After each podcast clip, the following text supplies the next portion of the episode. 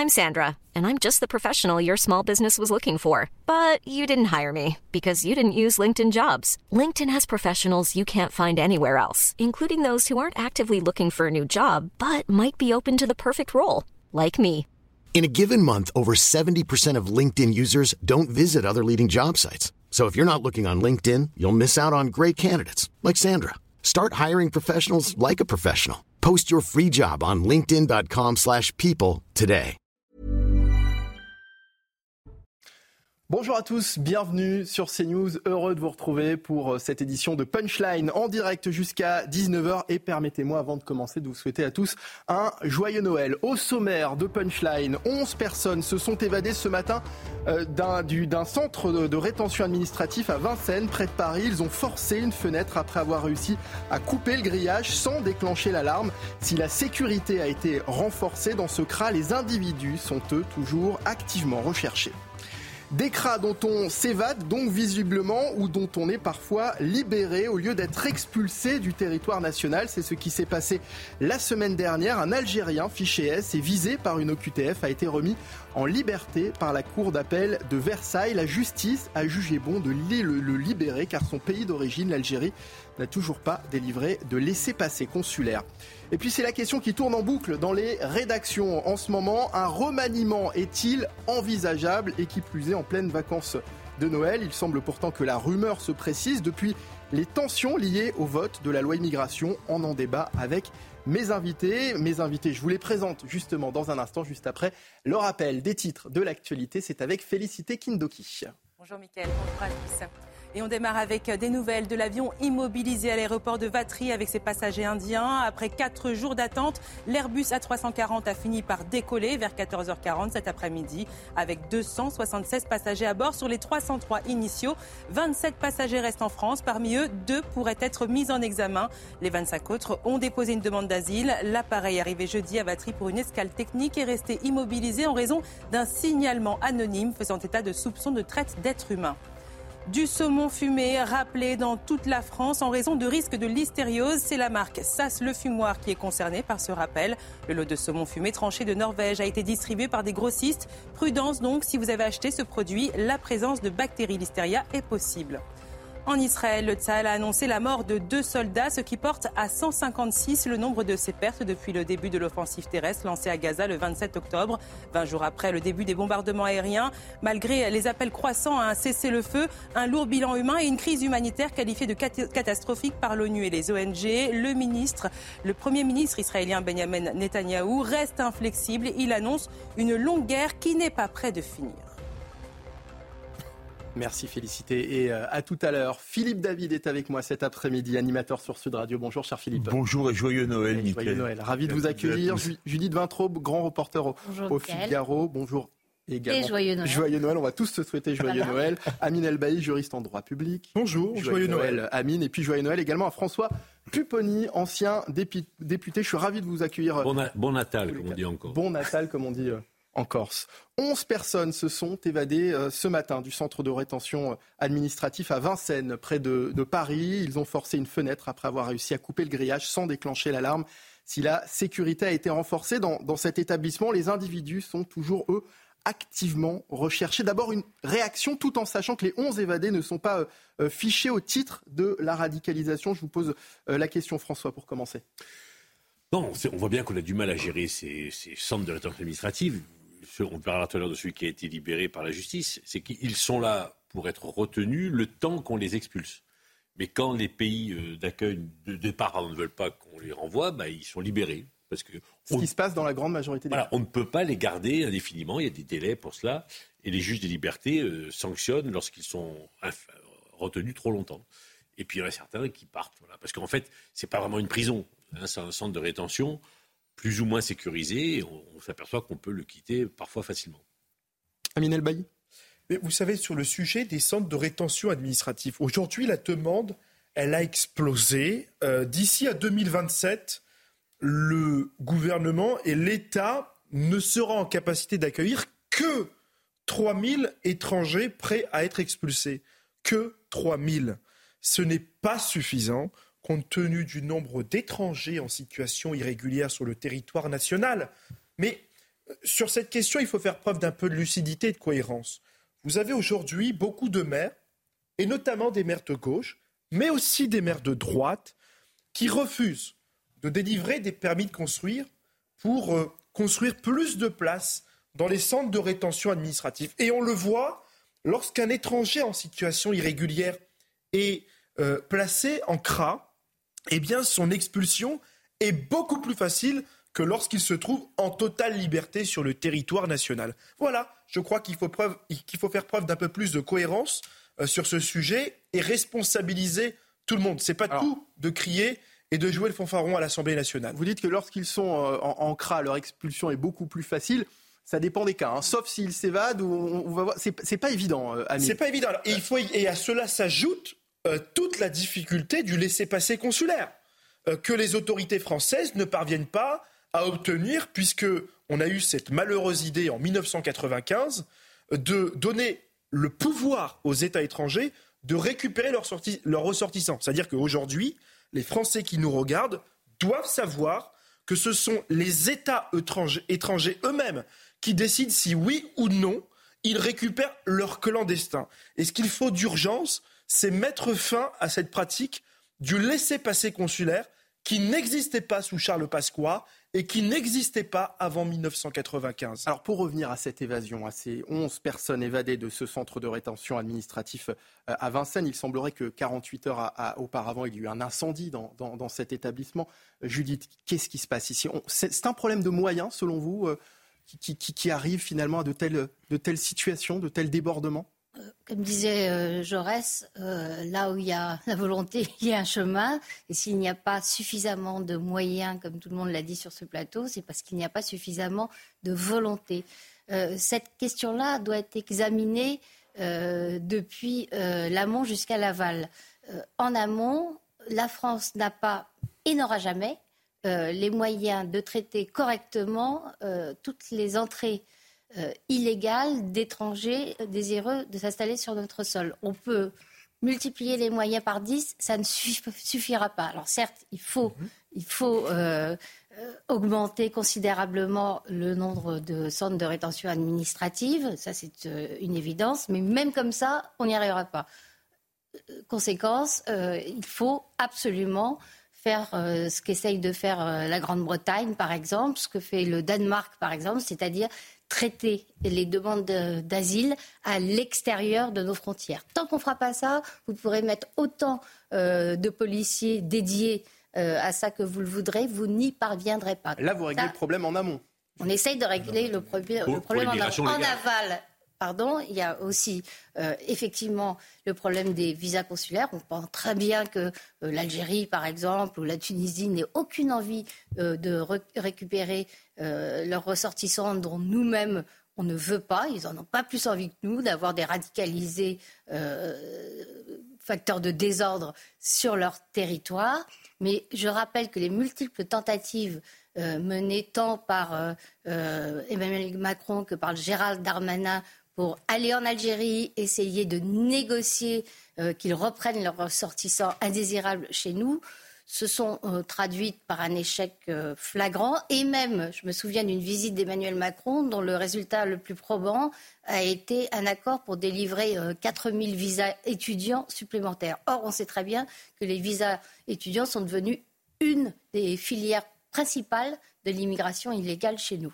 François Pupponi, je, ne vous ai pas encore entendu sur ce sujet. Non, mais c'est vrai que c'est un vrai sujet. Aujourd'hui, on, ne sait pas gérer. On ne sait pas gérer, on ne sait pas traiter ces sujets. Alors, la loi va simplifier les procédures, mais ne règle pas le problème. C'est-à-dire que ceux qui sont régulière et que l'on doit renvoyer chez eux, eh bien, euh, ils seront dans ces centres-là. Il y aura des délais à respecter. Et si effectivement les pays d'accueil ne veulent pas les récupérer, ils resteront en France et ils seront libérés. Sauf à considérer qu'on trouve une nouvelle procédure de privation de liberté pour des... Mais pour l'instant, ça n'existe pas. La loi n'a pas été votée, elle n'est pas revendiquée, mais il y a toujours un juge des libertés qui dit, on le verra tout à l'heure, on ne peut pas, on ne peut pas garder les gens indéfiniment privés de liberté, donc libérez-le. Et donc on libère des gens en situation irrégulière, potentiellement dangereux, dans des conditions qui ne sont pas acceptables, mais qui sont conformes au texte de nos lois. Alors pour rappel, un CRA est un lieu fermé, gardé par la police, accueillant des étrangers faisant l'objet d'une décision d'éloignement dans l'attente de leur renvoi forcé. Celui de Paris-Vincennes compte seulement 235 places. Il y a un problème clairement de, de moyens, euh, surtout, Philippe David. Surtout quand on se souvient que le ministre de l'Intérieur, Gérald Darmanin, disait, je crois, le 22 novembre dernier, qu'il y avait entre 600 et 900 000 clandestins en France. C'est pas moi qui le dis, c'est Gérald Darmanin, vous pouvez vérifier. 600 à 900 000. Déjà, c'est bien, il y a un écart de 50%, parce qu'entre 600 et 900 000, ça fait quand même un gros delta, non? Ça fait l'équivalent d'une grosse ville, 300 000 habitants.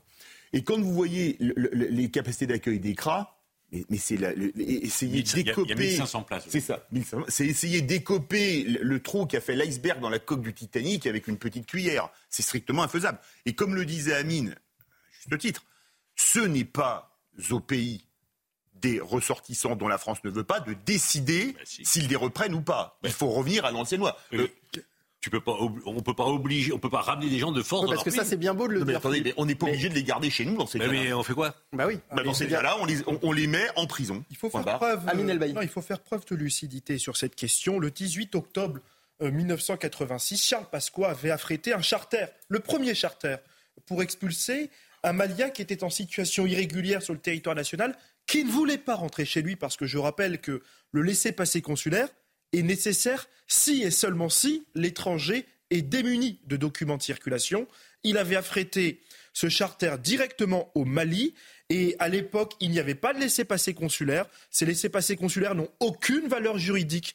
Euh, ils ont uniquement une valeur diplomatique au stade de l'arrangement administratif. Mais pour revenir sur ce que disait tout à l'heure Judith, je partage l'idée de Judith euh, de euh, délocaliser les demandes d'asile dans les ambassades des pays étrangers. Mais la Cour de justice de l'Union européenne a déclaré que cette pratique était contraire aux droits de l'Union européenne. C'est-à-dire que demain, si vous voulez mettre en place cette mesure, vous devez dénoncer les traités européens et les traités du droit de l'Union européenne qui se placent au-dessus de la loi dans la hiérarchie des normes. si je peux me permettre, on est d'accord que si on demande à ça se passe au départ, ça, c'est pour l'immigration légale. Ceux qui demandent à venir légalement en France. Qui disent je veux des papiers pour en France.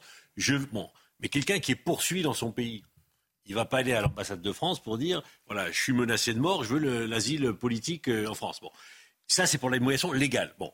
Mais, mais, pour l'immigration illégale, de toute façon, ils ne demandent jamais de non, papier. Pour l'immigration illégale. Non, mais ils ne demandent pas de papier avant de venir. Ils prennent le bateau, ils arrivent et ils rentrent. J'ai compris, ça fait deux fois que vous le dites. Il y a des points de passage. Oui, ben oui. Les points de passage, ils ne sont pas forcément sur le territoire français. C'est ça que je veux dire. Oui, mais c'est ce qu'on a essayé de faire avec la Libye. Et on voit bien que. Alors, on va, on va continuer à en parler avec le sujet qui suit, parce qu'effectivement, il y a les évasions et puis il y a aussi les libérations légales, figurez-vous, parce qu'il y a une libération donc, qui pose problème. La semaine dernière, un individu condamné pour terrorisme a pu sortir d'un centre de rétention administrative dans lequel il était détenu, alors même qu'il est sous le coup d'une obligation de quitter le territoire français. Comment expliquer cette décision prise par la Cour d'appel de Versailles? On voit ça avec ce sujet d'Augustin Donadieu et je vous donne la parole juste après en plateau. C'était une promesse du ministre de l'Intérieur faite en octobre dernier au lendemain de la mort de Dominique Bernard dans l'attentat d'Arras. La ligne de fermeté est donc extrêmement claire. Expulsion euh, systématique de tout étranger qui sont euh, en effet euh, considérés comme dangereux par les services de renseignement. Pourtant, jeudi, un homme fiché S visé par une OQTF et inscrit au fichier des signalements pour la prévention de la radicalisation à caractère terroriste a été libéré par la justice et assigné à résidence. Il était jusqu'alors détenu dans un centre de rétention administrative et à deux reprises déjà, son enfermement avait été prolongé. Or, à la troisième demande de prolongation, le juge de la liberté et de la détention n'a eu d'autre choix que de le laisser partir, car pour prolonger la détention d'un individu une troisième fois, il faut que l'autorité administrative démontre que ce dernier allait réellement quitter le territoire. Problème, l'Algérie, le pays d'origine de l'homme, n'a toujours pas délivré de laissez-passer consulaire, essentiel à l'exécution de l'OQTF. On va être confronté de plus en plus à ce genre d'individus, puisque euh, ceux qui ont été en Syrie vont se retrouver euh, dans la nature. Ce sont des grenades dégoupillées, parce que ce sont des gens qui ont le, qui ont le, goût du sang dans la bouche, si, si je puis m'exprimer ainsi. L'individu âgé de 40 ans avait été condamné en 2017, selon le journal du dimanche, à 9 années de prison après s'être rendu en Syrie pour rejoindre l'État islamique en 2013. Alors, ça fait euh, deux semaines que l'on parle tous les jours hein, euh, sur nos plateaux de la, disons-le, hein, comédie qui s'est euh, jouée au, Parlement autour de la loi immigration. Deux semaines que l'on parle d'une loi dans laquelle, soyons honnêtes, une partie des vraies problématiques liées à l'immigration ne figure pas. Quand Gérald Darmanin promet au lendemain de l'assassinat de, Dominique Bernard l'application de ces OQTF, qu'est-ce que c'est exact? Judith Vintraube, de quoi parle Gérald Darmanin? Est-ce que c'est de la com? Parce qu'on n'a pas les moyens de les faire appliquer, ces OQTF, aujourd'hui. Alors, euh, il faut voir de combien de personnes on parle. Euh, le fichier des personnes euh, radicalisées pour terrorisme, radicalisées pour des raisons religieuses, contient un peu plus de 20 000 noms. Parmi ces 20 000, vous avez un peu plus de 1400 étrangers, dont 500 sont en France. Euh, les autres sont euh, partis déjà euh, ailleurs. Et parmi ces 500, vous en avez 193 à ce jour, très exactement, qui ne sont ni en prison ni en hôpital psychiatrique, parce que vous en avez à peu près 80 qui sont internés en hôpital psychiatrique. 193 personnes, ça ne paraît pas incommensurable, euh, là pour le coup, euh, en termes de moyens, sachant que ça ne représente qu'une toute petite partie des étrangers en situation illégale euh, qui représentent un danger pour notre pays. Enfin, en tout cas, ceux-là sont répertoriés, on sait, on connaît leurs identités, on sait de qui il s'agit. Qu'est-ce qu'on peut faire Eh bien, changer le rapport de force avec l'Algérie. Je ne vois pas d'autre moyen que la voie diplomatique, euh, y compris d'ailleurs la voie diplomatique euh, hostile, euh, pour arriver à faire repartir ces individus vers leur, euh, vers leur terre euh, natale. Effectivement, je ne vois pas par quel miracle on pourrait affréter des avions, déposer les gens à l'aéroport d'Alger, par exemple, et puis s'en aller comme si de rien n'était. Ça n'est pas possible, d'autant plus que l'Algérie ne nous facilite vraiment pas le travail. Hein. Je rappelle qu'il y a eu quelques semaines un incident diplomatique avec des policiers français qui hmm. escortaient. C'est en Tunisie. C'était en Tunisie Oui. En Algérie, il y en a eu aussi. Oui, mais le, plus grave, ça a été en Tunisie, où ils ont été mis en garde à vue, etc. Quand vous parlez de l'Algérie, euh, Judith, vous faites certainement aussi euh, euh, allusion aux, accords de 1968, qui sont totalement absents de, de la loi immigration. Totalement absents de la Et qui, qui donnent, de, pour rappel, des privilèges donc, aux mm. ressortissants algériens qui ne sont pas du tout remis donc, en question dans, dans cette loi. Amin El Bailly, est-ce qu'il aurait fallu aussi s'occuper de ça? C'est une demande notamment de députés euh, euh, des Républicains et du Rassemblement national. L'affaire là que vous venez euh, d'exposer aux téléspectateurs est un scandale d'État et c'est la démonstration de l'amateurisme du ministre de l'Intérieur Gérald Darmanin. Et je vais vous prendre un exemple très concret, très cohérent. Cet individu était fiché S. Il a été condamné à 9 ans de prison alors ça, c'est selon une information du, JDD. Selon une information du journal du dimanche. Si on se tient à cette information, il n'aurait jamais dû faire l'objet d'une OQTF. Il aurait dû faire l'objet d'un AME, c'est-à-dire un arrêté ministériel d'expulsion, fondé sur l'article 631-3 du CESEDA, qui permet de placer jusqu'à plus de six mois en centre de rétention administrative. Ça, c'est la première chose. Euh, la deuxième... Amine, oui. il serait resté six mois oui. dans un centre de rétention administrative. Est-ce que pour autant il aurait été expulsé? Oui, je vais vous prendre un exemple. je vais vous prendre l'exemple que l'Algérie aurait accepté Je vais vous prendre, eh ben je, je, je, je, vais vous prendre un exemple, et cette parole n'engage que moi, mais je l'atteste sur l'honneur. Une Française, Madame Assia Tahawidat, ressortissante, enfin franco-algérienne, elle, elle n'a pas été naturalisée française, mais elle a grandi en France. Elle a été condamnée pour association de malfaiteurs en relation avec une entreprise terroriste. Elle vient de Roubaix. Toute sa fratrie est partie en Syrie. Elle, a fait l'objet d'un arrêté ministériel d'expulsion. Elle a été placée pendant six mois au centre de rétention administrative de Ménil-Amello. Le ministre de l'Intérieur n'a pas su l'expulser parce qu'il n'avait pas obtenu de laissez-passer euh, consulaire. Il a assigné à résidence et elle devait pointer quatre fois par semaine au commissariat. Et parce que l'Algérie ne voulait pas délivrer un laissez-passer consulaire, euh, elle a été euh, mise de force dans un avion d'une compagnie algérienne sans laisser passer consulaire. Et elle se trouve aujourd'hui en Algérie. En matière de terrorisme, croyez-moi, quand on veut, on peut. Cet individu n'aurait jamais dû faire l'objet d'une OQTF. Tous les juristes en droit public le savent. il aurait dû, et tous les avocats le savent, et tous les magistrats le savent, il aurait dû faire l'objet d'un AME, c'est un arrêté ministériel d'expulsion. Est-ce qu'aujourd'hui ça aurait changé quelque chose? Oui. Il serait peut-être resté plus longtemps en centre de rétention. D'abord, il serait resté plus longtemps en centre de rétention. longtemps, il n'aurait pas forcément eu. Effectivement, après, il y a le rapport de force. Bah Mettre quelqu'un de force dans un avion, euh, l'amener en Algérie, que les Algériens acceptent qu'il atterrisse, parce qu'il faut qu'ils acceptent qu'il atterrisse, et ensuite de le récupérer. On peut le faire peut-être pour un cas, deux cas, mais on si peut on forcer. systématise le recours à la mais, mais sincèrement, si on le fait systématiquement, ils vont nous dire, ils vont même pas nous laisser atterrir. Ils vont dire, mais on veut pas cet avion, rentrez chez vous et faites voilà. Le, le sujet, il est là. C'est que les procédures, on les connaît. Elles sont effectivement peut-être plus strictes pour les, les, euh, les terroristes ou ceux qui ont été condamnés pour terrorisme. On peut même se demander comment un individu algérien qui part euh, sur le territoire en Syrie est rentré en France comme si de rien n'était pour se retrouver en situation d'expulsion. Enfin, donc, on rentre, on sort de tous les côtés un peu comme on veut. Voilà. Et on ne sait pas gérer ce cas-là. Et la loi qui a été votée euh, récemment au Parlement, on verra bien si le Conseil constitutionnel la, valide. N'en fait pas du tout allusion. Si elle, elle rassemble les procédures pour aller plus vite. Oui. Voilà. En fait, elle copie les critères. Mais, mais après, ne peut pas, on ne peut pas légiférer sur des passés consulaires avec d'autres pays. Ça relève de la diplomatie. Non, mais on ne peut pas légiférer effectivement là-dessus. Mais on peut effectivement revenir sur, euh, sur certains accords. On parlait tout à l'heure des accords de 1938 avec mais Oui, bien sûr qu'on pourrait. Mais là, le problème, c'est qu'après, on a déjà des relations extrêmement conflictuelles avec l'Algérie si on durcit, et on voit bien que ça se durcit, le président essaye de retrouver des relations un peu plus euh, pacifiées. Si on, avait, si on était revenu sur cet accord, je peux vous dire qu'on repartait euh, dix ans en arrière. Donc il y a aussi des rapports euh, diplomatiques qui se jouent, de la géopolitique.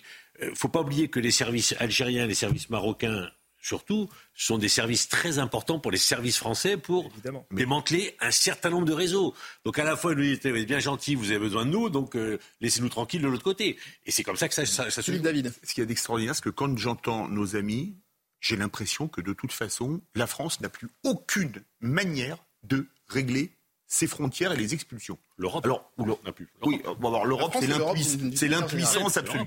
Donc, question, on fait quoi? Dire que toute personne qui rentre en France, dès lors que son pays n'en veut pas, elle reste. Bah, on fait quoi? Ah ben, c'est une bonne question. Bah ben non, mais moi je pose la question. Ça veut dire que dans ces cas-là, on élit des gens qui ne servent à rien, parce que de toute façon, ils disent on fait une loi sur l'immigration, mais ils sont infoutus de la faire respecter. Donc, les gens qu'on élit servent à quoi? Je pose cette question. D'abord, vous avez une idée? Non, mais je veux bien qu'on ait besoin. Je, de la parole juste après, Amine, pardon. Pardon. Je veux bien qu'on ait besoin de l'Algérie. C'est vrai hein, pour, euh, pour certaines choses, mais l'Algérie a aussi euh, besoin de nous euh, pour nous vendre certains produits. Vous voyez à, quoi je fais allusion, au gaz bien sûr. une relation diplomatique, ça n'est jamais à sens unique. On n'est pas entièrement dépendant. Et un pays comme la France, il faut espérer euh, qu'on ne soit pas entièrement dépendant du bon vouloir de l'Algérie. Et euh, vous parlez des tentatives d'Emmanuel Macron pour apaiser les choses. Chaque tentative s'est soldée par un durcissement de l'attitude de l'Algérie. Il semblerait que la, technique de la carpette ne soit pas la bonne. Je, reprends un exemple. exemple. Regardez comment on va faire maintenant avec le Mali, le Niger, ou, tous les pays euh, du Sahel. Ils nous ont mis dehors. Oui. Ils ont mis dehors. Mhm. On ferme nos ambassades. Imaginez comment on va obtenir des, dotations consulaires avec ces pays. Alors, attendez. Amine. Moi, je, crois qu'il y a deux questions. D'abord, la question du contrôle des frontières. Qu'est-ce qu'on fait?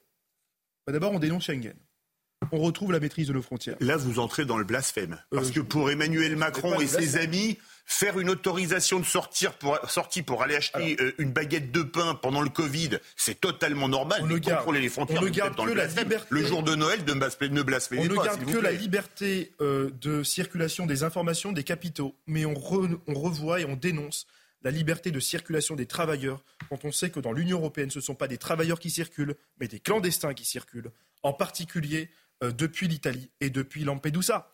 Qu'est-ce qu'on peut faire également? On n'est pas totalement loin de ce que dit Philippe David. On n'est pas loin de ce que dit Philippe. Où, ce sont des, des, sujets, des thématiques qui sont aujourd'hui tabous par le, pour, pour, le président de la République. Oui, vous savez, ah ben, je dire une et l'Europe pour, pour, Emmanuel Macron, c'est le totem absolu. Il y a une deuxième, il y a une deuxième chose sur l'accord franco-algérien. Personne ne veut ouvrir euh, la voie des nouvelles négociations diplomatiques à avoir. Mais en réalité, la France et l'Algérie moi, vous savez, je suis de nationalité française et de nationalité algérienne. J'ai les deux nationalités. Et donc, je ne choisirai jamais entre ma, mère et mon père. Je suis né euh, en France, j'aime profondément la France et l'Algérie, euh, je l'aime parce que c'est le pays de mes parents. Mais je me sens pleinement et évidemment français. L'Algérie, en retour, contrairement à ce que j'ai entendu, ne demande pas à vendre du gaz. D'abord, c'est l'Algérie qui a refusé de vendre du gaz puisqu'ils en vendent déjà à l'Italie. Et ils en vendent déjà à l'Union européenne. L'Algérie demande à la France de réouvrir ces questions mémorielles en toute indépendance. En France, nous avons confié quand même cette question à M. Benjamin Stora, qui a totalement écarté la question du sort des harkis, du sort des pieds noirs et du sort des enfants euh, de ces familles. Deuxième chose. Excusez-moi, ce qui vient de Benjamin Stora n'est pas franchement une surprise. Ah oui, c'est un, c'est un débat idéologique. Mais la deuxième chose, c'est qu'aujourd'hui, euh, les pays d'Afrique demandent un peu plus de considération à la France. Et c'est la fin de la France-Afrique. Vous parlez du Mali tout à l'heure. Les États d'Afrique vous demandent de ne pas décider à leur place. Et, c'est ce que nous devons faire. L'attitude du gouvernement français en Algérie est déplorable. Nous avons envoyé 16 ministres à Alger. Nous n'avons obtenu ni gaz, ni considération diplomatique. Et nous avons accepté l'impardonnable 15 000 étudiants chaque année supplémentaires, dont on ne sait absolument pas s'ils retourneront un jour dans leur pays. Ce n'est pas, pas décider à leur place que leur demander de reprendre un de leurs ressortissants, qui lui n'a pas la double nationalité et qui lui est, euh, euh, visé par une obligation de quitter le territoire français. Ah mais c'est la France qui a voulu cet arrangement administratif en 1994. Avant 1994, Monsieur Dorian, le laissez-passer consulaire n'existait pas entre la France et l'Algérie. Qui a demandé, qui a demandé d'annexer le, protocole du laissez-passer consulaire dans, dans, euh, dans l'accord de 68 C'est la France qui l'a demandé. Euh, et qui l'a demandé à qui? À M. Bouteflika? Euh, C'est pas l'Algérie qui l'a demandé. C'est la France qui a donné ce pouvoir à l'Algérie et à l'ensemble des États. On ne peut pas revenir aujourd'hui, 30 ans plus tard, et dire bah, c'est de votre faute. Non, bah c'est de la vôtre. C'est vrai qu'on a le problème mémoriel. Sauf que la France dit à l'Algérie, OK, allons-y. Mais on ouvre toutes les mémoires. Hein. Oui. Ah oui, bien sûr. Eh oui, il n'y a, pas, y a pas les méchants d'un côté. Mais ce travail n'est pas terminé. Non, mais c'est pas, il, est non, à peine commencé. pardon, c'est un travail mémoriel unilatéral. Unilatéral, voilà, de la France. D'ailleurs, la France fait ce travail mémoriel. des excuses, point. Oui. Philippe ah, David. Alors, ce qui est quand même d'extraordinaire, c'est qu'avec l'Algérie, le moins qu'on puisse dire est ce qu'on a quand même été généreux? Retour 40 ans en arrière. L'accord commercial gazier franco-algérien signé par François Mitterrand lorsqu'il arrive au pouvoir. 41 ans, 1982 on achetait à l'Algérie le pétrole et le gaz, je ne sais plus, 20 ou 30% au-dessus du cours mondial. 20 ou 30% au-dessus du cours mondial. Alors si on l'avait acheté euh, à l'époque en Union soviétique, en Arabie saoudite, au Qatar, où vous voulez, on l'aurait payé 20 ou 30% moins cher. Est-ce que ça, c'est quand même pas faire preuve quand même de bonne volonté? Oui ou non? Le problème, c'est que l'Algérie, comme, comme tout pays, les relations internationales ne se font hmm. que ne sont que des rapports de force. Et tant qu'on ne comprendra pas qu'il faut aller au clash, y compris avec certains pays, l'Algérie ou d'autres, on n'aura rien compris. on n'a jamais été capable de gérer notre partie, notre période post-coloniale. On n'a pas su faire. Alors, je voudrais qu'on avance. on, ne va pas en parler pendant 70 ans encore. mais il y a un moment, il aurait fallu en parler une bonne fois pour toutes. Aujourd'hui, on n'est pas capable de le faire. On a vu mal. Et ça nous pose des vrais problèmes, parce qu'on voit bien. Est-ce que c'est pas trop tard aussi, François Pupponi bah, C'est pas trop tard. Non, il faudra bien le faire un jour. On est en train de perdre toute, on est en train de perdre toute influence dans une partie de ce qui était nos anciennes colonies. Enfin, excusez-moi, la, guerre la plus meurtrière de décolonisation, ça a été l'Indochine. Vous entendez le Vietnam, le Cambodge et le Laos hurler, à, demander à la France des repentances, etc. Vous les entendez pas Pourtant, la guerre d'Indochine a été beaucoup plus meurtrière que la guerre d'Algérie. Bon, euh, en interview dans Atlantico, David Lisnard, le maire de Cannes et président de l'Association des maires de France, euh, est revenu justement hein, sur la loi immigration et notamment sur la question des, des, OQTF. On va en parler dans un instant, on va marquer une courte pause, on va revenir. Alors voilà, vous voyez le message qui s'affiche à l'écran.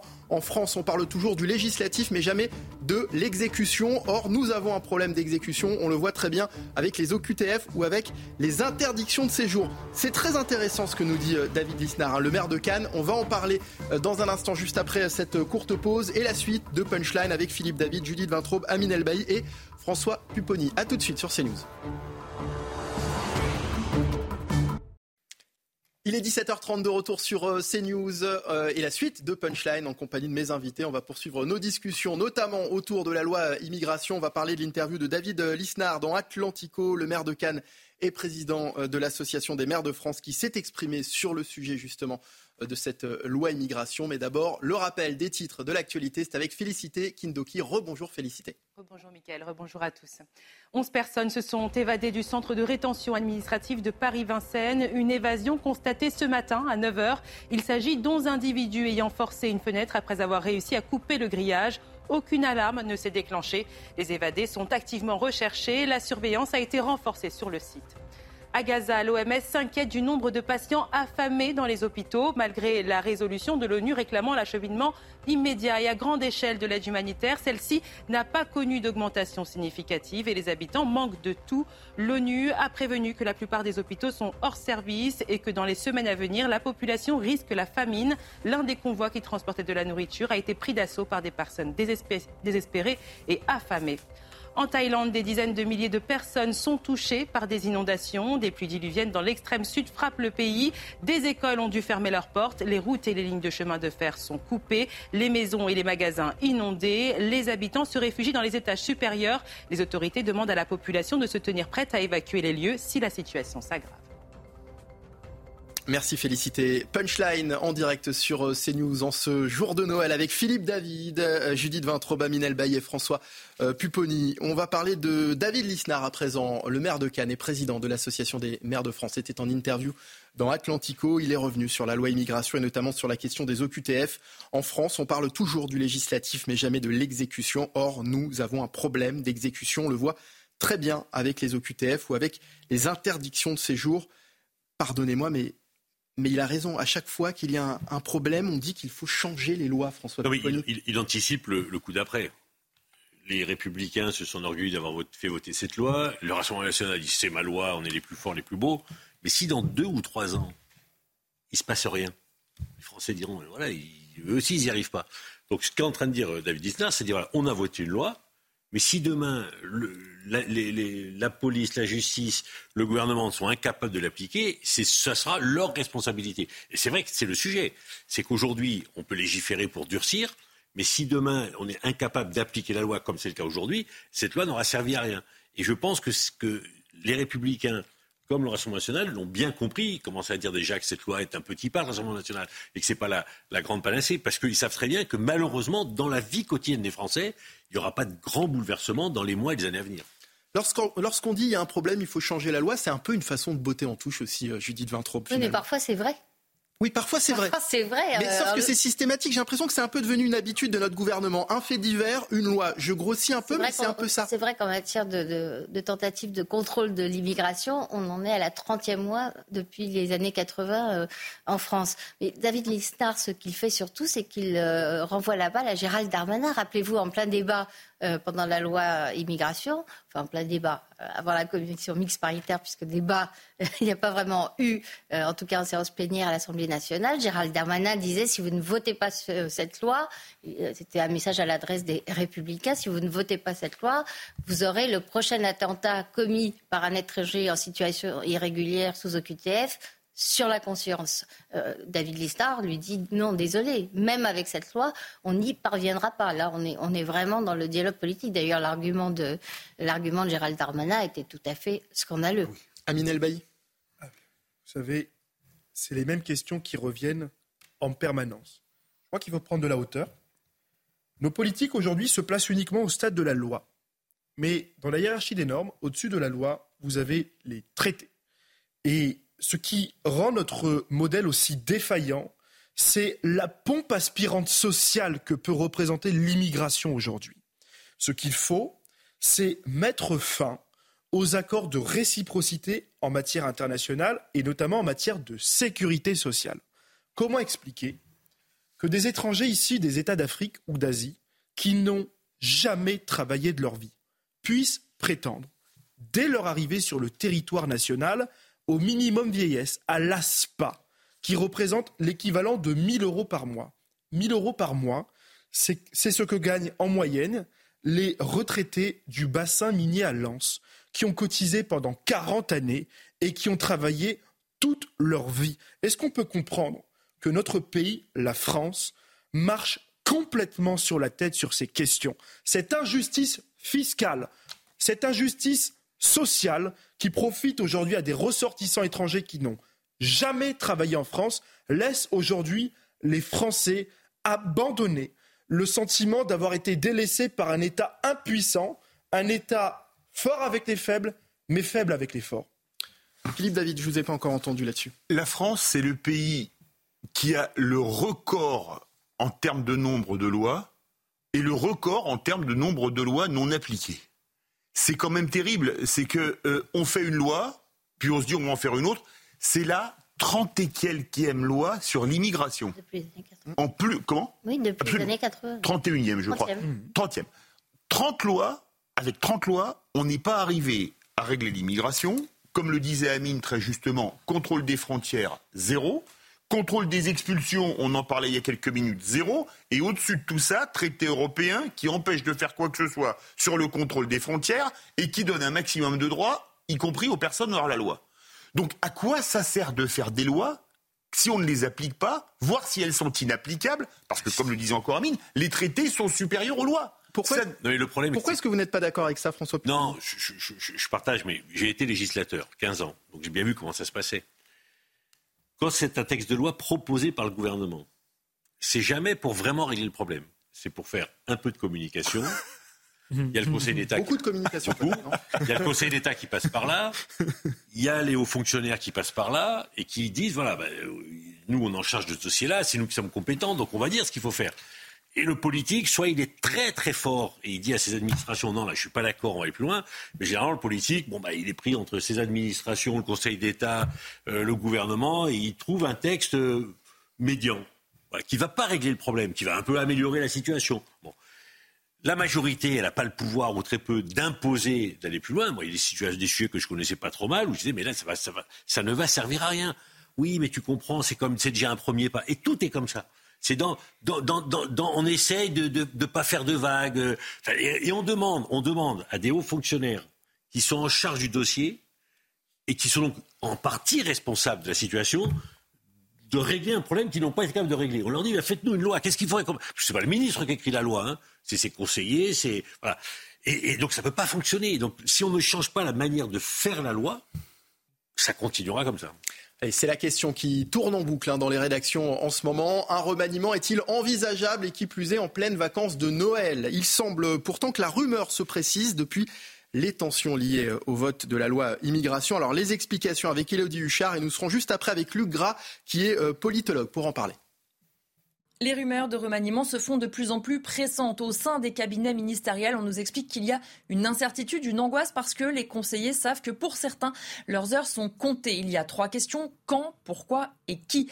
D'abord, le quand. On sait que le premier conseil des ministres aura lieu le 3 janvier, mais la fourchette serait plutôt dans la première quinzaine de janvier. Pourquoi? D'abord, il y a des ajustements à faire puisqu'on a vu par exemple qu'Aurélien Rousseau, ministre de la Santé, a démissionné. Son poste est donc à pourvoir, même si pour l'instant, sa collègue Agnès Firmin-Lebaudot l'occupe par intérim. Il y a aussi des ministres qui sont un peu à bout de souffle ou qui ont été eux-mêmes repris par le président de la République après des erreurs. On peut citer par exemple Rima Abdul-Malak, la ministre de la Culture, qui s'est exprimée sur l'affaire de Pardieu et a été corrigée directement par le chef de l'État, ce qui n'est jamais bon signe. Emmanuel Macron aussi, qui a vu ces ministres qui ont été euh, peu solidaires au moment de la loi immigration, ces ministres de l'aile gauche qui ont dit qu'ils voulaient euh, démissionner. Le chef de l'État n'aurait pas apprécié cette pression. Et puis surtout, il y a une volonté aussi de donner est un nouveau souffle après cet épisode compliqué de la loi immigration. Et toute la question, c'est aussi le qui et quelle ampleur finalement pour ce remaniement. Est-ce que Elisabeth Borne sera toujours présente? Il y a vraiment deux versions pour répondre à cette question. Ceux qui disent qu'elle a quand même été abîmée par cet épisode de la loi immigration, mais ça n'est pas la première fois qu'elle est sur la sellette. De son côté, la Première ministre, comme à son habitude, se projette sur l'avenir, explique qu'elle n'est pas dépositaire de son poste. Et puis surtout, c'est toujours extrêmement compliqué. Il faut veiller à la parité, il faut faire en sorte que tous les équilibres au sein de la majorité euh, soient respectés. Un casse-tête pour le président de la République, comme à chaque remaniement. Et puis, il faut faire attention parce qu'il y a un certain nombre de périodes dans l'année où on s'attend aussi à un remaniement, notamment après les élections européennes ou bien après les Jeux olympiques. Il ne faut donc pas qu'Emmanuel Macron grille toutes ses cartouches dès le mois de janvier. Bonjour euh, Luc Gras, merci d'être avec nous ce soir dans Punchline. Je rappelle que vous êtes donc politologue. Un remaniement semble se préciser, vous y croyez aussi? Ah, il y aura un remaniement certainement. La question, euh, beaucoup a été dit là dans l'intervention. Euh, la question est de savoir quand. Il y a deux fenêtres de tir possibles. En janvier, puisque le président nous, nous a euh, invités à être particulièrement vigilants au mois de janvier, euh, donc au mois de janvier, ou politiquement et stratégiquement plus logique après les élections européennes. En janvier, ça pourrait être un, changement euh, qui ne serait pas significatif dans ce sens où normalement le texte sur la fin de vie va venir en discussion. Donc il est, il est certain que le, président n'a pas intérêt à se déporter sur sa droite à ce moment-là. Les élections européennes vont certainement être coup près pour la majorité euh, relative actuelle et donc il faudra de toute manière changer de braquet au mois de septembre. Donc c'est probablement après les élections européennes, en tout cas, qu'il euh, y aurait possibilité d'un vrai changement qui pourrait être effectivement une orientation tenant compte du résultat des élections européennes et donc euh, euh, plutôt vers la droite. Voilà, en gros, janvier ou après les européennes. Janvier pourrait être un, changement court terme, septembre ou juin, enfin après les européennes, quelque chose de plus significatif. Alors, euh, pendant les vacances de Noël, non, vous n'y croyez pas? Non, Hmm. Ça va être euh, l'allocution du président. Il va certainement pas, à l'occasion des vœux, annoncer euh, un changement de gouvernement. En tout cas, euh, ça ne se fait pas. Et donc, ça ne pourrait être que lié à l'annonce de janvier. François Pupponi? Oui, il ne se passe rien pendant les fêtes. D'abord, c'est aucun intérêt parce que les gens pensent à autre chose, c'est pas le sujet. Parce que quand on fait un remaniement, c'est aussi pour passer un message. C'est pour dire aux Français, ben, voilà, je tire les conséquences d'un certain nombre de, de sujets politiques et donc je décide de changer soit de Premier ministre, soit je fais un remaniement euh, plus ou moins large. Après, il y a des échéances. Hein. Par exemple, Olivier Dussopt attend une décision de justice le, 17 janvier, donc il y a une situation. Je pense que les trois ou quatre ministres qui se sont réunis pour savoir s'ils allaient démissionner et mettre la pression au gouvernement, bon, cela, leur sort est plutôt réglé. Hein. Il y en a déjà un qui est parti les autres là. Voilà, donc, il n'a pas été tendre avec eux hein, lors de son séjour en, Jordanie. il a été assez cash. Ça, ça, se fait pas. Si à un moment vous n'êtes pas d'accord avec un texte porté par le gouvernement, vous démissionnez. Vous menacez pas en disant, et puis le lendemain, une fois que le texte est voté, ah non, mais je voulais pas démissionner. C'est n'importe quoi. Moi, Aurélien Rousseau, moi, on, peut, on ne peut que le respecter. Il est en désaccord avec ce qui a été voté, il s'en va. La, ministre des, universités à qui on dit non, non, mais t'inquiète, le texte il a été voté, mais on l'appliquera pas, donc tu peux rester, rassure-toi. Ça n'a pas de sens. Voilà, donc, donc il y a des choses qui n'ont pas plu au président, c'est évident. Et puis, il faut. Enfin, il avait quand même confié deux fois à la première ministre la responsabilité de constituer une majorité. Elle a échoué deux fois. Philippe David. Il y a un moment où il faut en tirer les conséquences aussi. Comme le disait notre ami François Pupponi et comme disait Jean-Pierre Chevènement, un ministre, ça ferme sa gueule ou ça démissionne. C'était vrai il y a 30 ans quand il l'a dit, au moment de la première guerre du Golfe, de mémoire. C'est toujours valable aujourd'hui. Est-ce que c'est pas même encore plus valable aujourd'hui? Bah, La preuve que non, puisque seul euh, Aurélien Rousseau est parti. Les autres qui ont menacé de la démission, ils sont toujours là. Ouais, enfin, pour combien de temps? Comment? Pour combien de temps, euh, Ah bah oui, mais vous savez, 15 jours de traitement de ministre, ça fait quand même pas de mal au compte en banque, soit dit en passant. Et il y a quand même autre chose. Dans les JDD d'hier, François Bayrou parle, je cite, de, non pas de remaniement, il utilise un mot un peu plus amusant, de renouvellement. Absolument. Mais le renouvellement, c'est quoi c'est les, mêmes pour d'autres pour faire la même chose. Voilà, si c'est d'autres pour faire la même chose, ça ne sert à rien. Et puis, si vous voulez relancer la machine, renouveler, c'est pas en changeant le vice-sous-secrétaire d'État au temps libre. Enfin, il y en a pas, mais on avait bien créé en France en 81 un secrétariat d'État, un ministre du temps libre, qu'on va changer les choses. Il faut changer les poids lourds, c'est-à-dire Borne. Il dit exactement, euh, François Bayrou, il faut un, élan nouveau, un renouvellement, mais avec quelle personnalité, quelle architecture gouvernementale semblable ou différente la même ou plus resserrée comme je le souhaite. C'est au président de le euh, décider. Euh, Amin Elbaï, François Bayrou dit également que sans vision, changer de gouvernement n'a pas de sens. Est-ce qu'un remaniement va vraiment changer quelque chose dans la vie des Français? Il ne sert à rien aujourd'hui d'envisager de changer un gouvernement si le président de la République ne change pas radicalement euh, sa vision du pays, s'ils ne changent pas leur façon de gouverner la France.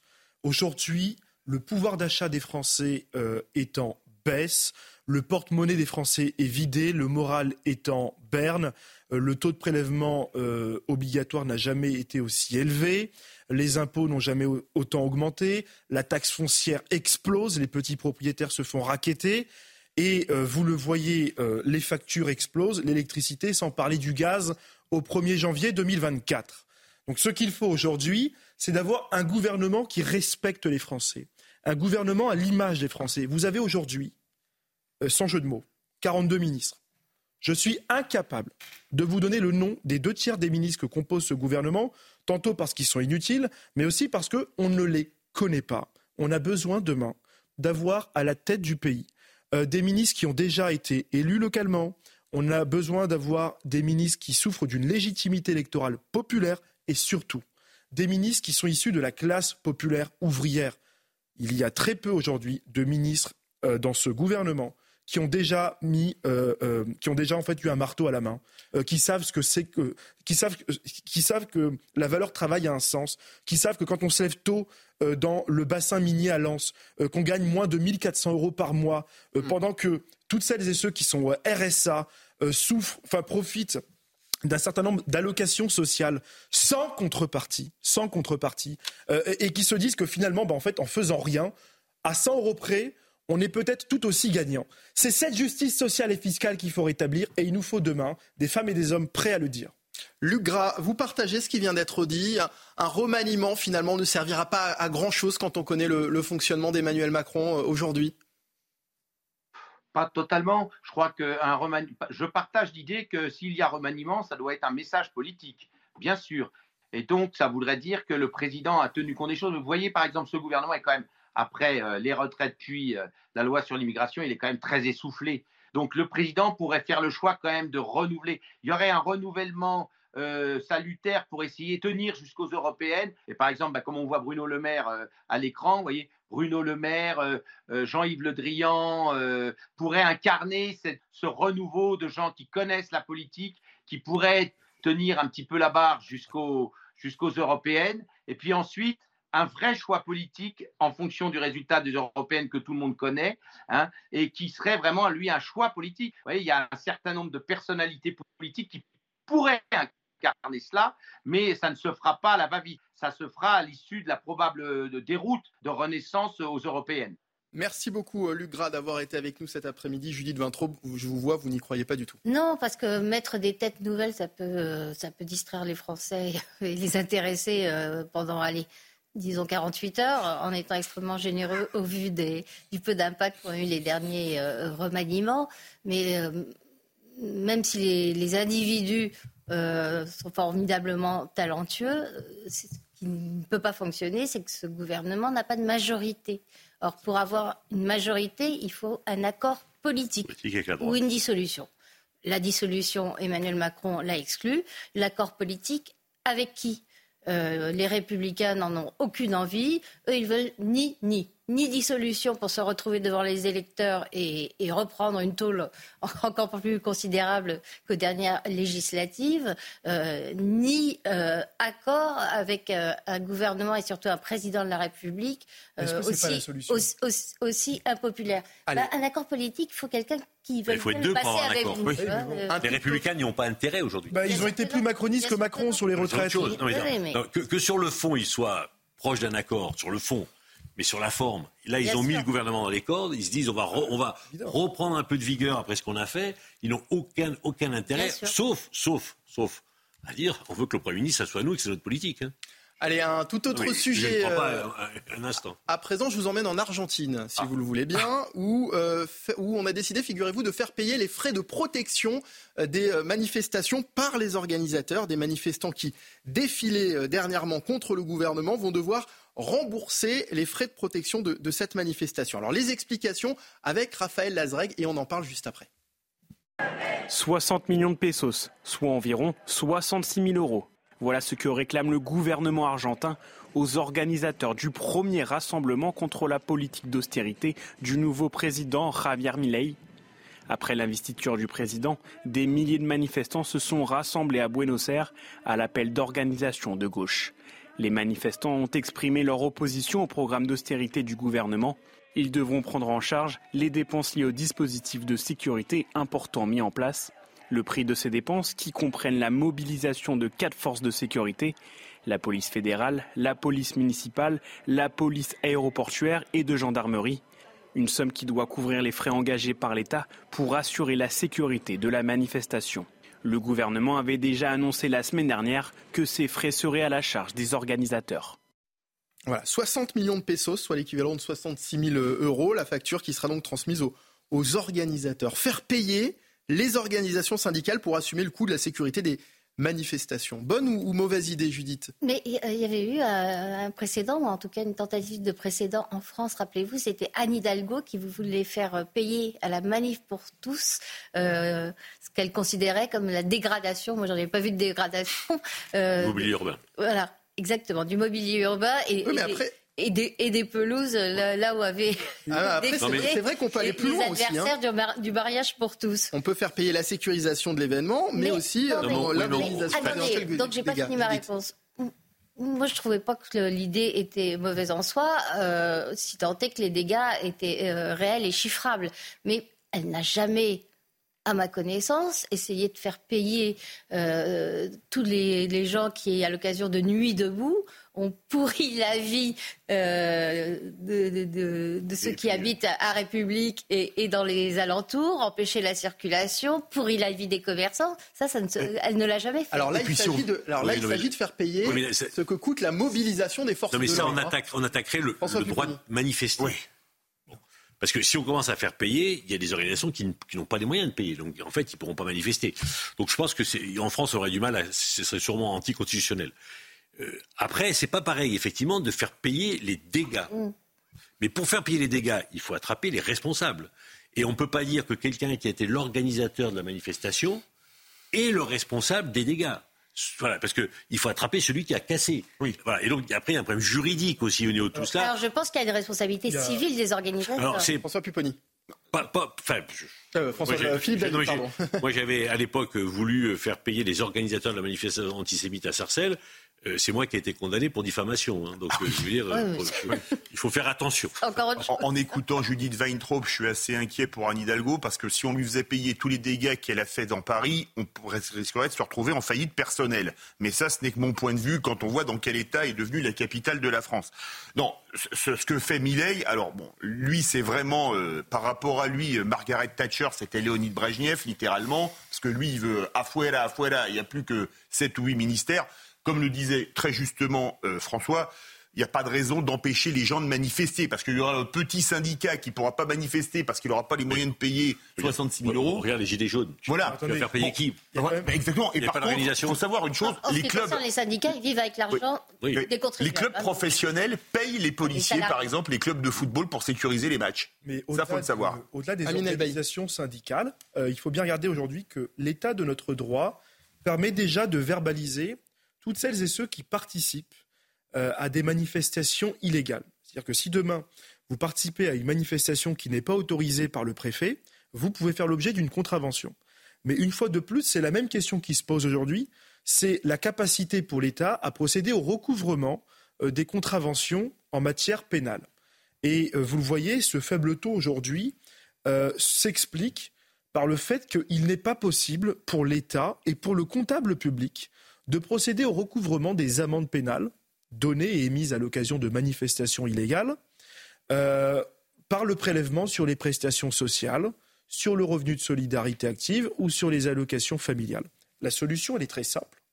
Euh, ce qu'il faut demain, c'est permettre ce recouvrement euh, sur un dispositif qui existe déjà, sur les allocations familiales de toutes celles et ceux qui s'en prennent tous les week-ends, tous les week-ends, aux gendarmes, aux forces de l'ordre, aux pompiers, à toutes celles et ceux qui portent l'uniforme de la République. Et au-delà même de la participation illégale à une manifestation, lorsqu'il s'agit de la dégradation d'un bien, lorsqu'il s'agit de toucher un uniforme de la République, il faut rétablir lorsqu'on passe au délictuel, aux peines planchées que François Hollande et M. Pupponi, pardonnez-moi, vous avez été député sous François Hollande. Non, mais je voudrais juste prendre un exemple. Non, mais je voudrais juste prendre un exemple. Moi, j'avais porté plainte contre les organisateurs suite aux dégradations. La justice a dit, mais la, mairie n'a aucune raison de porter plainte. Il y, a, il y a eu dégradation, mais qu'elle prouve qu'elle était intéressée au problème. Allez, merci. Voilà, ce sera le dernier mot. On va marquer une courte pause. On va revenir dans un instant pour la suite de Punchline avec toujours Philippe David, Judith Vintraud, Bamine Elbaï et François Pupponi. Punchline en direct sur CNews et sur Europe 1 juste après cette courte pause. Restez avec nous, à tout de suite. Bonsoir à tous, bienvenue dans Punchline en direct sur CNews et sur Europe 1. Ravi de vous retrouver et de vous souhaiter un joyeux Noël. Oui, Noël, un mot qui dérange en 2023, à tel point que certains s'indignent lorsqu'une crèche se retrouve en une d'un magazine le 23 décembre. Noël, un mot qui dérange en 2023 alors qu'aucun de ceux qui nous gouvernent ne semble être dérangé par le fait qu'un Algérien fiché S est visé par une OQTF et été remis en liberté par la Cour d'appel de Versailles. Un homme qui le 20 octobre dernier avait été placé en centre de rétention administrative à plaisir dans les Yvelines et que la justice a jugé bon de libérer car son pays d'origine, l'Algérie, n'a toujours pas délivré de laisser-passer consulaire. Une décision rendue alors que le ministre de l'Intérieur avait promis en octobre dernier l'expulsion systématique de tout étranger jugé dangereux par les services de renseignement. Une promesse non tenue donc, une de plus, qui n'empêchera pas nos ministres de dormir sur leurs deux oreilles, contrairement aux Français qui, eux, fêtent Noël cette année dans la crainte d'une menace terroriste toujours plus importante. On en débat ce soir dans Punchline.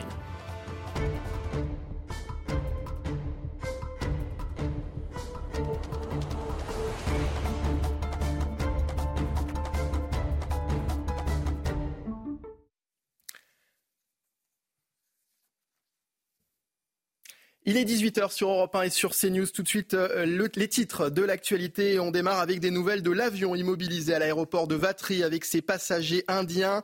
Après euh, quatre jours d'attente, l'Airbus A340 a fini par décoller vers 14h40 cet après-midi avec 276 passagers à bord sur les 303 initiaux. 27 passagers restent en France. Parmi eux, euh, deux personnes placées en garde à vue ont été remises en liberté et placées sous le statut de témoins assistés. Les 25 autres ont déposé une demande d'asile.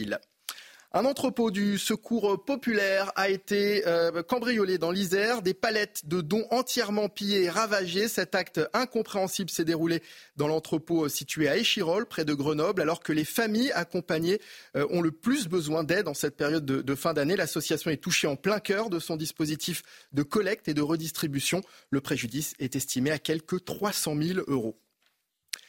Pas de répit à Gaza, pas de répit. Le Premier ministre israélien Benjamin Netanyahu promet une intensification des combats. L'aviation et l'artillerie israélienne continuent de bombarder massivement euh, la bande de Gaza au 80e jour euh, d'un conflit selon euh, l'ONU. Les civils sont à présent menacés de famine malgré des pressions internationales pour un cessez-le-feu. Dans l'actualité euh, également, au Vatican, le pape François a prononcé sa bénédiction Urbi et Orbi dans son discours adressé à Rome et au monde entier depuis le balcon central de la façade de la basilique Saint-Pierre à Rome. Le souverain pontife a dénoncé la situation humanitaire désespérée des Palestiniens dans la bande de Gaza avant de livrer un message de paix. Il appelle à la libération des otages et à un cessez-le-feu d'une urgence qu'il nomme comme folie sans excuse. Et puis on en profite, 80e jour de détention évidemment pour les otages détenus par l'organisation terroriste euh, du Hamas dans la bande de Gaza. Trois de ces otages sont français, ils se nomment, se Ofer, Orion, Oad. Nous pensons à tous ces otages ce soir et à leurs familles. Nous demandons une fois de plus leur libération immédiate et sont sans condition. Bienvenue dans Punchline ce soir sur CNews et sur Europe 1 avec Philippe David, Judith Vintraube, Amine Elbaï et François Pupponi. On va parler euh, pour euh, commencer de ces véhicules incendiés, feux de poubelle ou encore jets de mortier. La ville de Saint-Pierre-des-Corps, près de Tours, est le théâtre de violences urbaines depuis la mort samedi dernier d'un jeune homme d'une vingtaine d'années renversé par une voiture de police. Les premiers euh, témoignages indiquent que l'homme avait consommé des stupéfiants et qu'il se serait jeté sur le véhicule. Dans le quartier, les tensions restent très vives. Les précisions de Dounia Tengour. Les faits se sont déroulés samedi très tôt, vers 7 heures du matin à Saint-Pierre-des-Corps, près de Tours. Alors qu'il traversait la rue, un jeune homme âgé de 19 ans a été mortellement percuté par un véhicule de police. Selon les premiers témoins, l'homme était dévêtu et se serait jeté sur la voiture. Dans un communiqué, la procureure de la République de Tours, Catherine Sorita Minard, évoque une consommation de stupéfiants mais aussi les antécédents psychiatriques de la victime. Cet après-midi, le père de la victime a été entendu, ainsi que trois témoins. Ils évoquent des troubles psychiques manifestés par la victime depuis quelque temps, avec des manifestations paranoïaques. Même si une enquête a été ouverte pour homicide involontaire par conducteur, l'accident mortel a créé l'émoi dans la ville. Une vingtaine de véhicules ont été incendiés dans la nuit de samedi à dimanche. Des CRS ont été déployés, trois mineurs ont été interpellés. De son côté, la policière qui était au volant indique n'avoir pas vu l'individu et n'avoir pas pu éviter le choc. Alors bien sûr, c'est un événement euh, dramatique, hein, la mort d'un jeune homme renversé par un véhicule de, police, même si on, a très peu d'éléments hein, finalement sur, cette affaire. Ce qu'on sait, euh, c'est qu'il y a une enquête hein, qui, est, ouverte, mais j'ai l'impression, Amin Albaï, que ça devient systématique. Dès qu'il se passe euh, un événement de ce type dans, les quartiers dits sensibles, on se retrouve derrière avec une montée de violence. Comment est-ce qu'on en est arrivé là? On en est arrivé là parce que la France a accueilli tout et n'importe quoi depuis maintenant 30 ans. Euh, je crois que ces faits sont comparables aux émeutes à l'issue de l'affaire Naël. Euh, celles et ceux qui ont pris le briquet pour décider d'incendier dans les quartiers populaires où la République française a investi quand même plus de 90 milliards d'euros au titre de la politique de la ville depuis les années 1990, d'incendier les centres sociaux, d'incendier les mairies de quartier, d'incendier euh, le petit magasin Aldi, le petit magasin Lidl. Tout ça, c'est pas pour les gens qui habitent dans les fins fonds de la campagne de la Creuse ou de l'Aveyron. C'est pour les habitants même des quartiers populaires qui, euh, euh, évidemment, peuvent s'estimer pour certains victimes de la discrimination. Eh bien, voyez-vous aujourd'hui, ces personnes-là qui bénéficient de la complicité, de l'indulgence de l'extrême gauche. Je me souviens, moi, Roubaix, le député de ma circonscription LFI, M. David Guiraud, n'appelait pas au calme pour les émeutes. Et résultat, ben, il n'y a plus de services publics dans les quartiers populaires. Faut pas s'étonner euh, aujourd'hui, six mois plus tard, que l'entreprise euh, qui euh, embauchait plus de 600 intérimaires ne propose plus de travail aux habitants des quartiers populaires. On en est là aujourd'hui. Et si on est arrivé aujourd'hui à cette haine qui s'exprime contre les forces de l'ordre, contre les bâtiments publics, c'est parce que cette haine est le symbole d'une haine anti-France. Ce n'est pas le fait de la génération de, nos parents immigrés, c'est le fait de ma génération qui est née en France et euh, qui euh, aujourd'hui a le sentiment de ne pas se sentir totalement français en France, pas plus qu'ils sont euh, ressortissants et qu'ils se sentent pleinement étrangers dans le pays de leurs parents. Donc voyez-vous, aujourd'hui, on, fait face à un choc, un choc d'identité, un choc culturel et un choc de civilisation. Et si vous voulez reconquérir le cœur de ces jeunes, il faut rétablir l'autorité, l'assimilation, c'est-à-dire le retour du service militaire obligatoire ou encore le retour de l'uniforme à l'école. Vous avez droit à des droits, on offre des allocations pour vos parents, on, vous offre l'école laïque gratuite et obligatoire pour tous. En contrepartie, il faut dire à ces jeunes qu'ils doivent respecter la charte des droits et des devoirs dans la République française. François Pupponi, pourquoi est-ce que ça vous fait sourire? Non, j'ai vécu ça, j'étais président de l'ANRU des, des, dizaines de fois. C'est malheureusement beaucoup plus glauque que ça. Euh, quand il y a des événements comme ça, dramatiques, la mort d'un jeune, il y en a qui en profitent pour régler leurs problèmes. Donc ça, bouge, on brûle des voitures. Et puis après, on va voir le maire et puis on dit bon, ben, faut nous embaucher. Moi, je veux du boulot. Et puis s'il y a du boulot, ben, il n'y aura plus d'émeutes. Et, mais moi, je l'ai vécu, mais on, demande un appartement, on demande un boulot. Voilà. On, se sert d'un événement dramatique pour casser, parce qu'avec une théorie qui est de dire pour avoir, faut casser. Et si vous cassez et que vous obtenez, vous n'avez pas besoin de dire merci. Mais le résultat, ce qu'on constate aujourd'hui, euh, Philippe David, c'est qu'on n'a plus aucun contrôle sur, sur ces quartiers. Mais ça veut dire une chose. Le, la victime alors avait des antécédents psychiatriques, Dixit le père. Il est sorti quasi nu dans la rue, juste vêtu d'un caleçon, ce qui au mois de décembre est quand même pas la tenue euh, la plus confortable vu les températures qui règnent. Un témoin a appelé la police en le voyant hurler et faire des gestes dans tous les sens dans la rue. Il se jette sous une voiture de police, il décède. C'est un terrible drame. Mais là, vous parlez du drame. Oui, mais en quoi peut-on accuser la police? Parce que ça aurait été un kidam qui passait avec sa voiture, il l'aurait renversé de la même manière et il l'aurait tué de la même manière. C'est que maintenant tout est bon pour taper sur la police. Philippe, il y a une enquête qui est ouverte. Absolument. à côté de ça, est-ce qu'effectivement c'est une raison pour, pour cette montée de violence qu'on constate mais, euh, encore une fois dans ces quartiers? Si c'est le moyen pour obtenir quelque chose, voilà. Julie Vintraube. Ce que décrit François Pouponi est une réalité et ça met en cause le clientélisme des maires quel que soit leur bord politique, parce que ce n'est pas du tout euh, un monopole euh, des maires de gauche. Euh, effectivement, il y a une espèce de, chantage euh, qui, d'ailleurs euh, méprise et se fiche totalement des conditions de vie des gens qui acceptent de tenir des commerces ou d'exercer des professions comme médecin ou infirmière dans ces quartiers-là, puisque eux s'en prennent plein la figure à chaque fois. Et il faudrait trouver des gens qui acceptent de sacrifier leur bien-être, leur sécurité, parfois la sécurité de leur famille, euh, et redonner euh, remettre les équipements, euh, remettre des services publics. Il y a aussi des fonctionnaires qui se font maltraiter euh, dans ces endroits qu'on dit abandonnés par Ils ne sont pas abandonnés. Parce que c'est pas humain d'obliger quelqu'un à travailler dans ces conditions-là. sincèrement, moi, je, répète, j'ai été maire, député, président de la rue. On peut plus dire que ces quartiers ont, abandonné, ont été abandonnés. Ils ont été refaits, rénovés, les appartements. regardez le quartier de la Monnaie à Romans. Il n'y a plus rien. Pourquoi? Parce que tout a été saccagé. Oui, non, mais voilà. On, peut, on a refait les écoles, on a refait les centres sociaux, on a refait les commissariats, on a tout refait. Et ça a, attendez, ça a été à nouveau alors, saccagé. il y a quand même un vrai sujet de politique publique. Non, non, non, non, non, mais je, non, mais je peux plus entendre dire que ces quartiers ont été abandonnés. Ah, ben certainement pas. Ce n'est pas vrai. Ce n'est pas vrai. D'abord. Moi, moi je, vais vous donner un exemple. Il y a eu des émeutes après la fameuse manifestation antisémite. Mais monsieur Pupponi. Je, je, finis, je finis. On, laisse, terminer. Il y a des journalistes qui viennent et il y a des jeunes qui disent Ouais, on n'a rien fait pour nous. Je les connaissais. Je dis On n'a rien fait pour toi. Le quartier où tu habites, j'ai mis 400 millions d'euros. Hum. D'accord?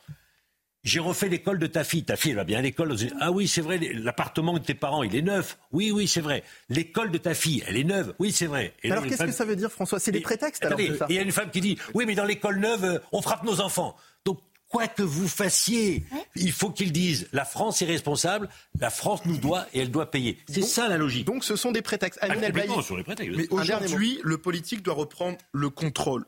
Ces problématiques-là, vous les rencontrez à l'intérieur même des quartiers populaires. Et je peux vous dire qu'un jeune de mon âge, de 27 ans, peut prétendre cet immense honneur, cette immense chance d'avoir vécu dans un quartier populaire où les moyens ont été dédoublés dans les écoles, où il y a des centres médicaux, euh, des centres sociaux.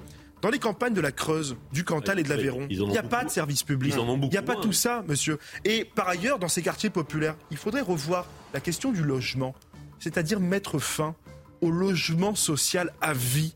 On ne va pas pouvoir proposer à ces enfants d'hériter le logement social de leurs parents s'ils ne respectent pas les règles de bien vivre ensemble en société. On marque une pause. Amine, on revient dans un instant. On reviendra euh, notamment sur l'évasion de 11 personnes d'un centre de rétention administrative en région parisienne juste après cette courte pause sur CNews et sur Europe 1. Restez avec nous pour la suite de Punchline.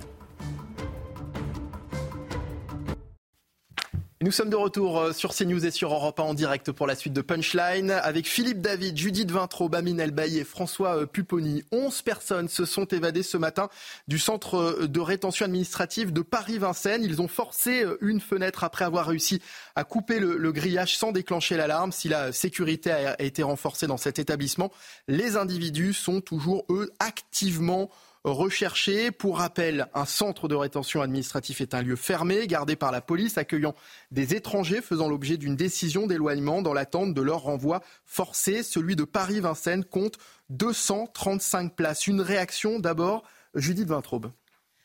évidemment, euh, le nombre de, places en centre de rétention administrative est trop peu élevé. Il y en a actuellement 1500. Euh, Emmanuel Macron a promis d'en construire davantage. Euh, avec un, peu de chance, et s'il tient un parole, il y en aura 3000 euh, en 2027, me semble-t-il. C'est à peu près l'ordre de grandeur de, la promesse. Bon, mais là, euh, on est déjà très tard dans le processus.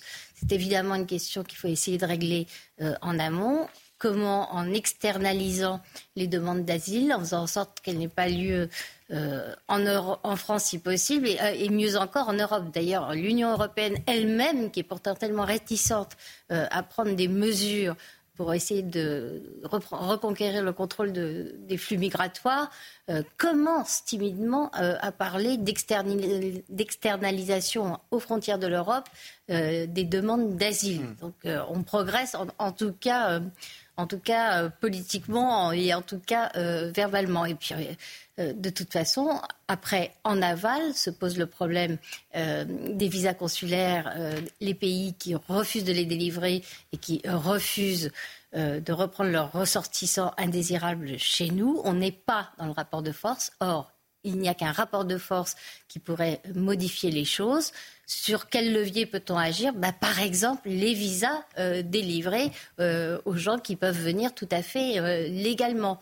Il y avait eu un autre moyen évoqué, rappelez-vous, par Arnaud Montebourg à la dernière présidentielle, Arnaud Montebourg de gauche, c'était de geler les transferts des étrangers résidant tout à fait légalement en France. Il avait évalué ces sommes à 11 milliards euh, tout pays d'origine euh, confondu. Ça a suscité un tel tollé qu'il a immédiatement fait marche arrière en disant non, non.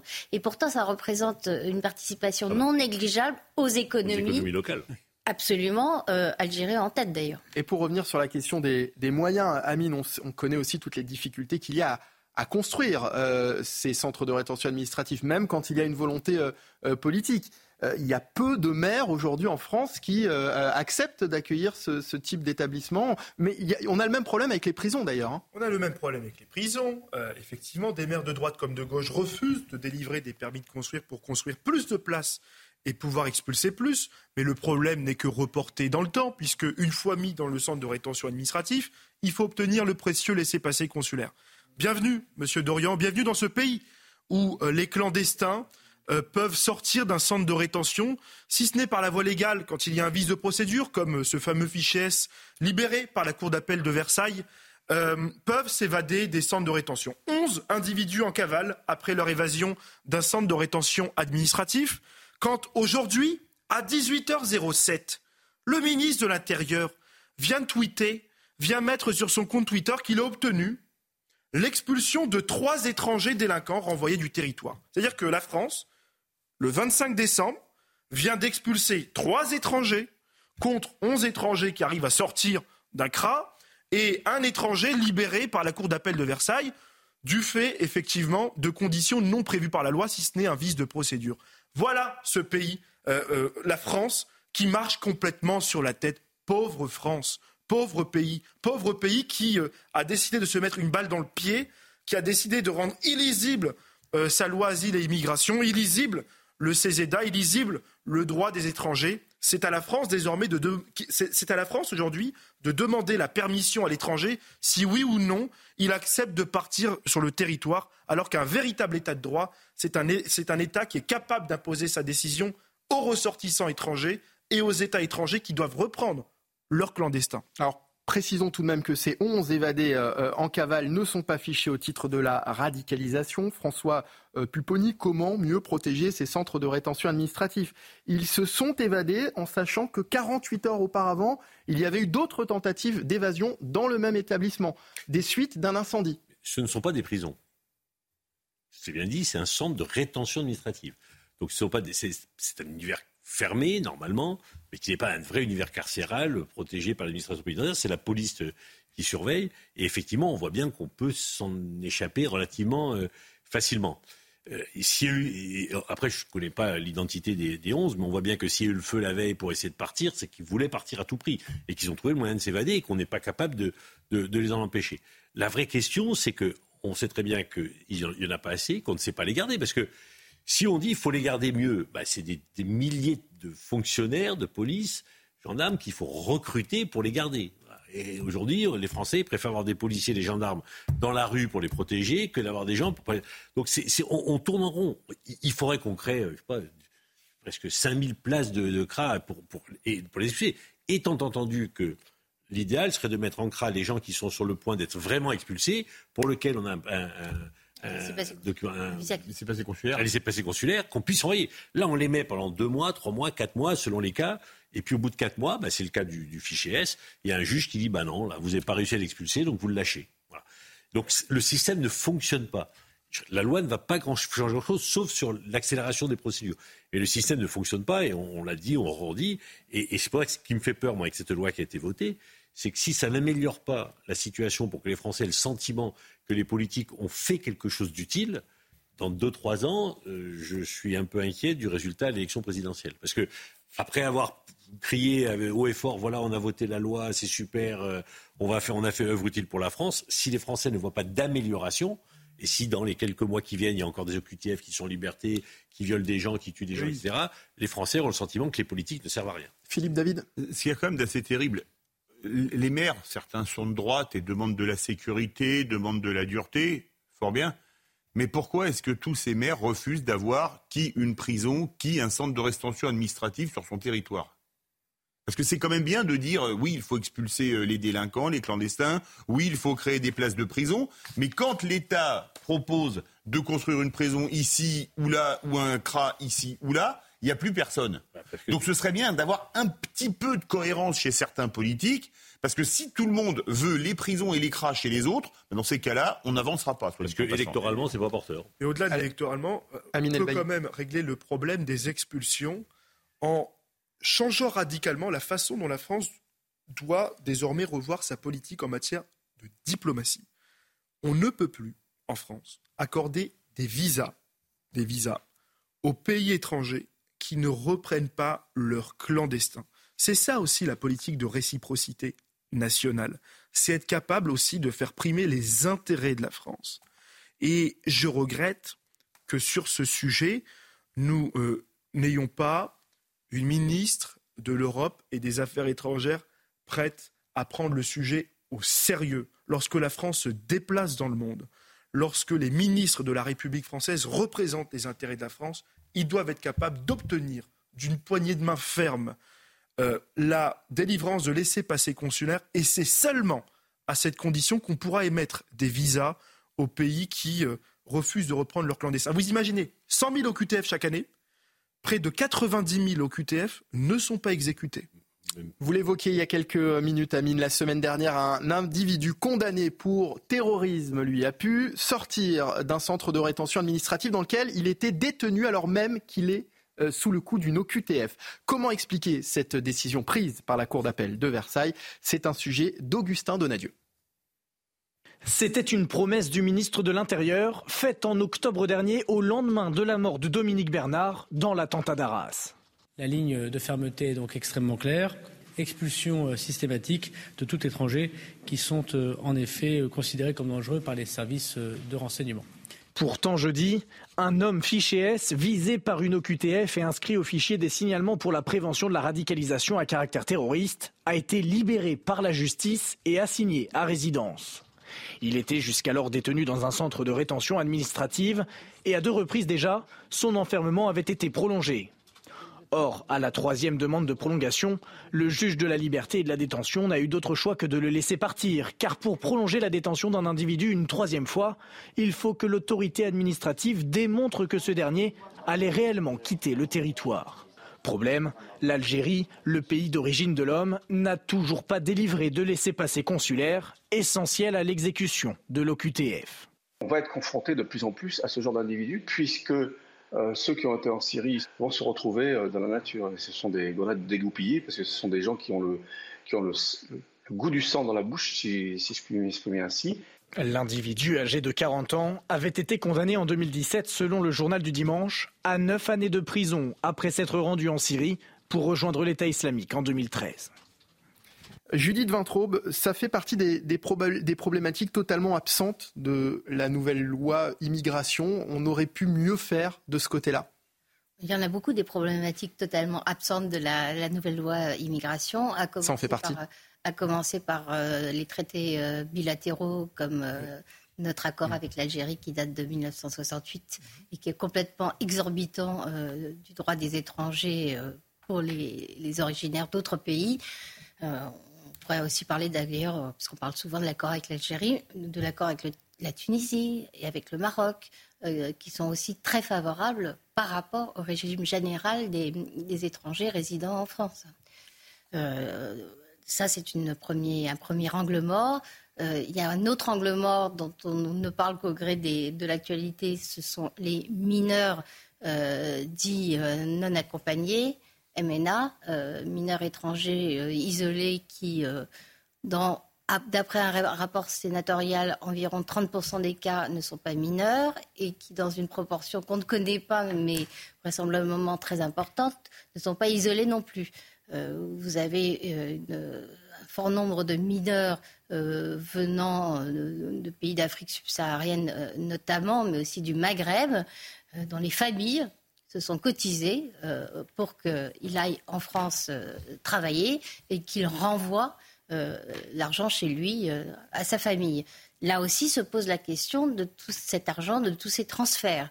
il serait peut-être temps de remettre l'idée déposée puis retirée par Arnaud Montebourg dans le débat public.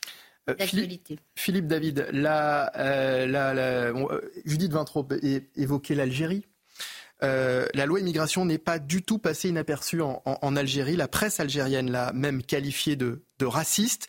Comment est-ce qu'on peut être taxé de raciste par un pays qui refuse de reprendre ses propres ressortissants lorsqu'il pose problème? De toute façon, l'Algérie, depuis l'indépendance et depuis que c'est devenu un régime militaire depuis 1962, et après le coup d'État de 65, c'est une dictature militaire où il n'y a jamais eu d'élection digne de ce nom et qui, vu ses échecs patents malgré des réserves de pétrole et de gaz énormes, a une rhétorique très simple. Euh, en France, c'est je suis tombé par terre, c'est la faute à Voltaire, le nez dans le ruisseau, c'est la faute à Rousseau. En Algérie, tout ce qui ne va pas, c'est la faute de la France. Alors au moins, c'est pas compliqué. Si demain le cours du pétrole et du gaz baisse, ce sera la faute de la France. Et si demain, je sais pas, euh, il y a une nuit de sauterelles, ce sera de la faute de la France. C'est un pays qui va d'échec en échec. Excusez-moi, 61 ans d'indépendance.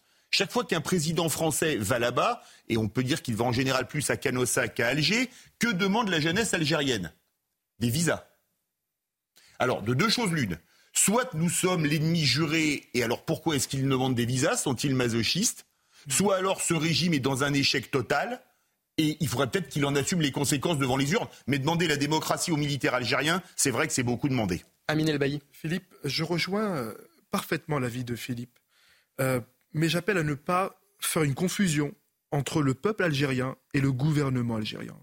Ils ont été plus de 11 millions dans la rue à l'occasion du Irak pour dénoncer toute la supercherie politique du gouvernement algérien, de la dictature militaire en place, qui a fait de la rente mémorielle une politique, politique qui serait euh, eux-mêmes, la France qui serait artisan de leur malheur social. C'est pour ça aussi que cette jeunesse algérienne veut fuir l'Algérie, parce qu'ils trouvent que le gouvernement algérien leur a menti, que ce pays plein de richesses en matière culturelle, euh, plein de richesses également, richesses naturelles, gaz, pétrole, euh, ne sert pas et ne profite pas au peuple algérien. Et donc il faut peut-être même, j'ai envie de dire, euh, construire, édifier avec cette jeunesse algérienne une nouvelle entente politique fondée sur le respect, fondée sur la réciprocité, mais renoncer avec et rompre avec cette politique que nous, que nous menons encore aujourd'hui avec l'Algérie. Nous tendons la joue droite et nous tendons également la joue mmh. gauche. Nous prenons gif sur gif. Dénonçons cet accord de 1900 68. La loi asile et immigration n'est pas raciste puisqu'elle ne s'applique pas aux Algériens. On va continuer à parler de la loi immigration euh, dans un instant. Il est 18h30 euh, sur CNews et sur Europe 1. Tout de suite, c'est le rappel des titres de l'actualité avec Félicité Kindoki. Bonjour Félicité. Bonjour Mickaël, bonjour à tous. Un jeune de 17 ans s'est évadé de prison en Haute-Savoie. Il s'agit d'un détenu de la maison d'arrêt de Bonneville qui est en détention provisoire depuis une semaine dans le quartier des mineurs pour un vol à main armée. Il a profité d'un transfert médical pour s'évader hier vers 15h30 alors qu'il était de retour vers la maison d'arrêt. Il n'a toujours pas été retrouvé. Le fugitif serait assez dangereux. Un large dispositif de gendarmerie a été immédiatement mis en place pour le retrouver. À Gaza, les frappes israéliennes sont incessantes. Hier soir, au moins 70 personnes ont été tuées dans un camp de réfugiés d'Al-Maghazi. L'armée israélienne enquête sur l'incident. Parallèlement, le Premier ministre israélien Benjamin Netanyahou promet une intensification de l'offensive militaire contre le territoire dévasté et assiégé. En Israël, le Tzahal a annoncé la mort de deux soldats, ce qui porte à 156 le nombre de ses pertes depuis le début de l'offensive terrestre lancée à Gaza le 27 octobre, 20 jours après le début des bombardements aériens. Malgré les appels croissants à un cessez-le-feu, un lourd bilan humain et une crise humanitaire qualifiée de catastrophique par l'ONU et les ONG, le Premier ministre israélien reste inflexible. Il promet une intensification donc de l'offensive militaire. Merci beaucoup, Félicité. La suite de Punchline, toujours en direct sur CNews et sur Europe 1, avec euh, l'interview de David Lisnard, le maire de Cannes et président de l'Association euh, des maires de France, était interrogé dans Atlantico. Il s'est exprimé sur euh, la nouvelle loi immigration. Selon lui, tout le monde reconnaît que l'immigration est devenue un problème majeur. Il dit qu'il faut une politique puissante et une évolution constitutionnelle et que c'est ce que proposent les républicains. Est-ce que vous partagez ce que dit David Lisnard, François Pupponi. Non, mais ils sont dans leur logique. ils commencent à dire, les Républicains d'ailleurs, comme le Rassemblement national, c'est un premier pas, mais ça ne sera pas suffisant, parce qu'ils anticipent le coup d'après, comme je disais tout à l'heure. Malheureusement, ça ne va pas changer grand-chose. Euh, ça va améliorer certaines situations, mais globalement, les Français ne verront pas une grande différence. Et le problème de l'immigration sera encore présent pour quelques années, pour pas dire quelques décennies. Donc ils disent, bah voilà, si on veut aller plus loin, il faut une réforme constitutionnelle. En sachant très bien que ce ne sera pas possible dans les trois ans. Le président de la République a refusé euh, d'en passer par là. Et donc, ils disent, nous, si on est élu, vous verrez ce que vous verrez, on va régler le problème, une fois pour toutes. On a fait un premier pas, mais ce n'est pas suffisant. Donc, ils sont uniquement dans le calcul politique, dans la politique pure, mais ce qui est normal pour un parti comme les Républicains. Philippe David bah, Écoutez, le problème des Républicains, c'est que euh, souvent, rappelez-vous, ils ont fait euh, beaucoup de, de rodomontades et de roulements de mécanique en matière d'immigration, mais arrivés au pouvoir, ils n'ont pas fait grand-chose. Rappelez-vous le Karcher de Sarkozy. Euh, le problème, c'est que soit il avait oublié de le brancher sur la prise d'eau, soit sur la prise de courant, mais le Karcher n'a pas envoyé grand-chose, qu'on le veuille ou non. Donc, alors, c'est sûr que là, les, les, Républicains ont bien joué le coup sur le vote de la loi immigration. Il faut être honnête, ils ont même très bien joué le coup. Mais ils ont un tel passif en termes de non-action sur la politique d'immigration que, euh, désolé, mais comme disait François Hollande, qui ne manque pas d'humour, ça va faire plaisir à François Pupoli, il avait dit un jour, Jean-Luc Mélenchon, il a été socialiste et ça le suivra toute sa vie. Mais les républicains, ils ont fait tellement de reniements sur l'immigration et sur l'insécurité que ça va les suivre encore longtemps. D'ailleurs, ça les a tellement suivis qu'ils n'ont même pas fait 5% à la dernière présidentielle. Alors Judith, je vais vous donner dans, la parole dans, un instant, mais toujours concernant ce texte. Carl Olive, député Renaissance des Yvelines, défend la loi immigration qui, selon lui, oscille entre fermeté et humanité. Je vous propose de l'écouter. Quand on est sur les marchés euh, des circonscriptions, euh, on nous parle véritablement de savoir si, un, euh, on va être bien plus protégé qu'on ne l'est actuellement. C'est le sens de la loi de la fermeté. Euh, malheureusement, ce qui s'est passé à Arras aurait pu ne pas se passer avec euh, avec cette loi, puisque les euh, les mineurs qui les mineurs étrangers qui sont véritablement en preuve de, de d'homicide pour être expulsés. Et puis deux, d'avoir de l'humilité, d'avoir de l'humanité aussi pour celles et ceux, et on va arrêter la vaste hypocrisie, Monsieur Comte, qui travaillent depuis des années, qui parfois sont sans papier parce que certains employeurs, c'est pas une généralité, le, leur permettent, ne soit plus le cas. Vous mmh. voyez, on oscille entre fermeté et humanité. Judith Vintraud, vous êtes d'accord avec euh, Carl Olive, cette euh, nouvelle loi oscille entre fermeté et humanité? Oui, elle oscille pour le moment. On va voir ce qu'il en sortira quand le Conseil constitutionnel aura rendu son verdict. Il est à craindre que le peu euh, qui est fait soit complètement annulé. En, tout cas, c'est. Il va en rester quoi de cette loi selon vous? Bonne, question. c'est évidemment ce qu'il y avait dans la tête d'Emmanuel Macron quand il a décidé, qui était tout à fait inédit, de cette façon-là, de saisir lui-même le Conseil constitutionnel avant que d'autres euh, le fassent, ont fait d'ailleurs. Ce qu'ils ont fait d'ailleurs. Euh, Emmanuel Macron, il avait saisi le Conseil constitutionnel aussi euh, très tôt pour le projet retraite, mais c'était pour empêcher précisément qu'on le saisisse sur d'autres questions et pour anticiper sur l'adversaire. Là, au contraire, il, veut il souhaite que le Conseil constitutionnel abolisse, fasse tomber certaines dispositions euh, qu'il estime lui-même euh, contraires à notre Constitution. Gérald Darmanin l'a dit aussi, Elisabeth Borne l'a dit aussi. C'est la première fois qu'on voit un exécutif euh, se féliciter du vote d'un texte dont certaines dispositions sont contraires à la, Constitution. Pour revenir à l'interview de David Lisnard dans Atlantico, le maire de Cannes a également évoqué la position des 32 départements de, de gauche qui ont annoncé qu'ils n'appliqueraient pas certaines mesures de la nouvelle loi et certaines municipalités aussi, hein, puisqu'on on avait entendu effectivement Anne Hidalgo, la maire de Paris. Écoutez ce qu'il dit, si à chaque fois qu'il y a une loi qui m'offusque que je ne devais pas l'appliquer, on n'appliquerait euh, pas grand-chose à, Cannes. Est-ce que ça vous fait réagir, Amine? Oui, alors sur cette question, c'est très simple. Le préfet euh, de département a un pouvoir de substitution sur les élus de la République. Et euh, on imagine mal un département ne pas appliquer cette loi puisque les préfets peuvent se substituer et ils peuvent également saisir la juridiction administrative à sujet. Ça a déjà été fait sur les mineurs isolés. Euh, et on voit bien que, euh, on voit bien que lorsque euh, l'état du droit administratif est déclenché, généralement sur le plan administratif, ça fonctionne bien de ce côté-là. Moi, simplement, un petit mot. ce que je voudrais vous dire, c'est que la loi asile et immigration ne va pas aussi loin sur le droit de la nationalité.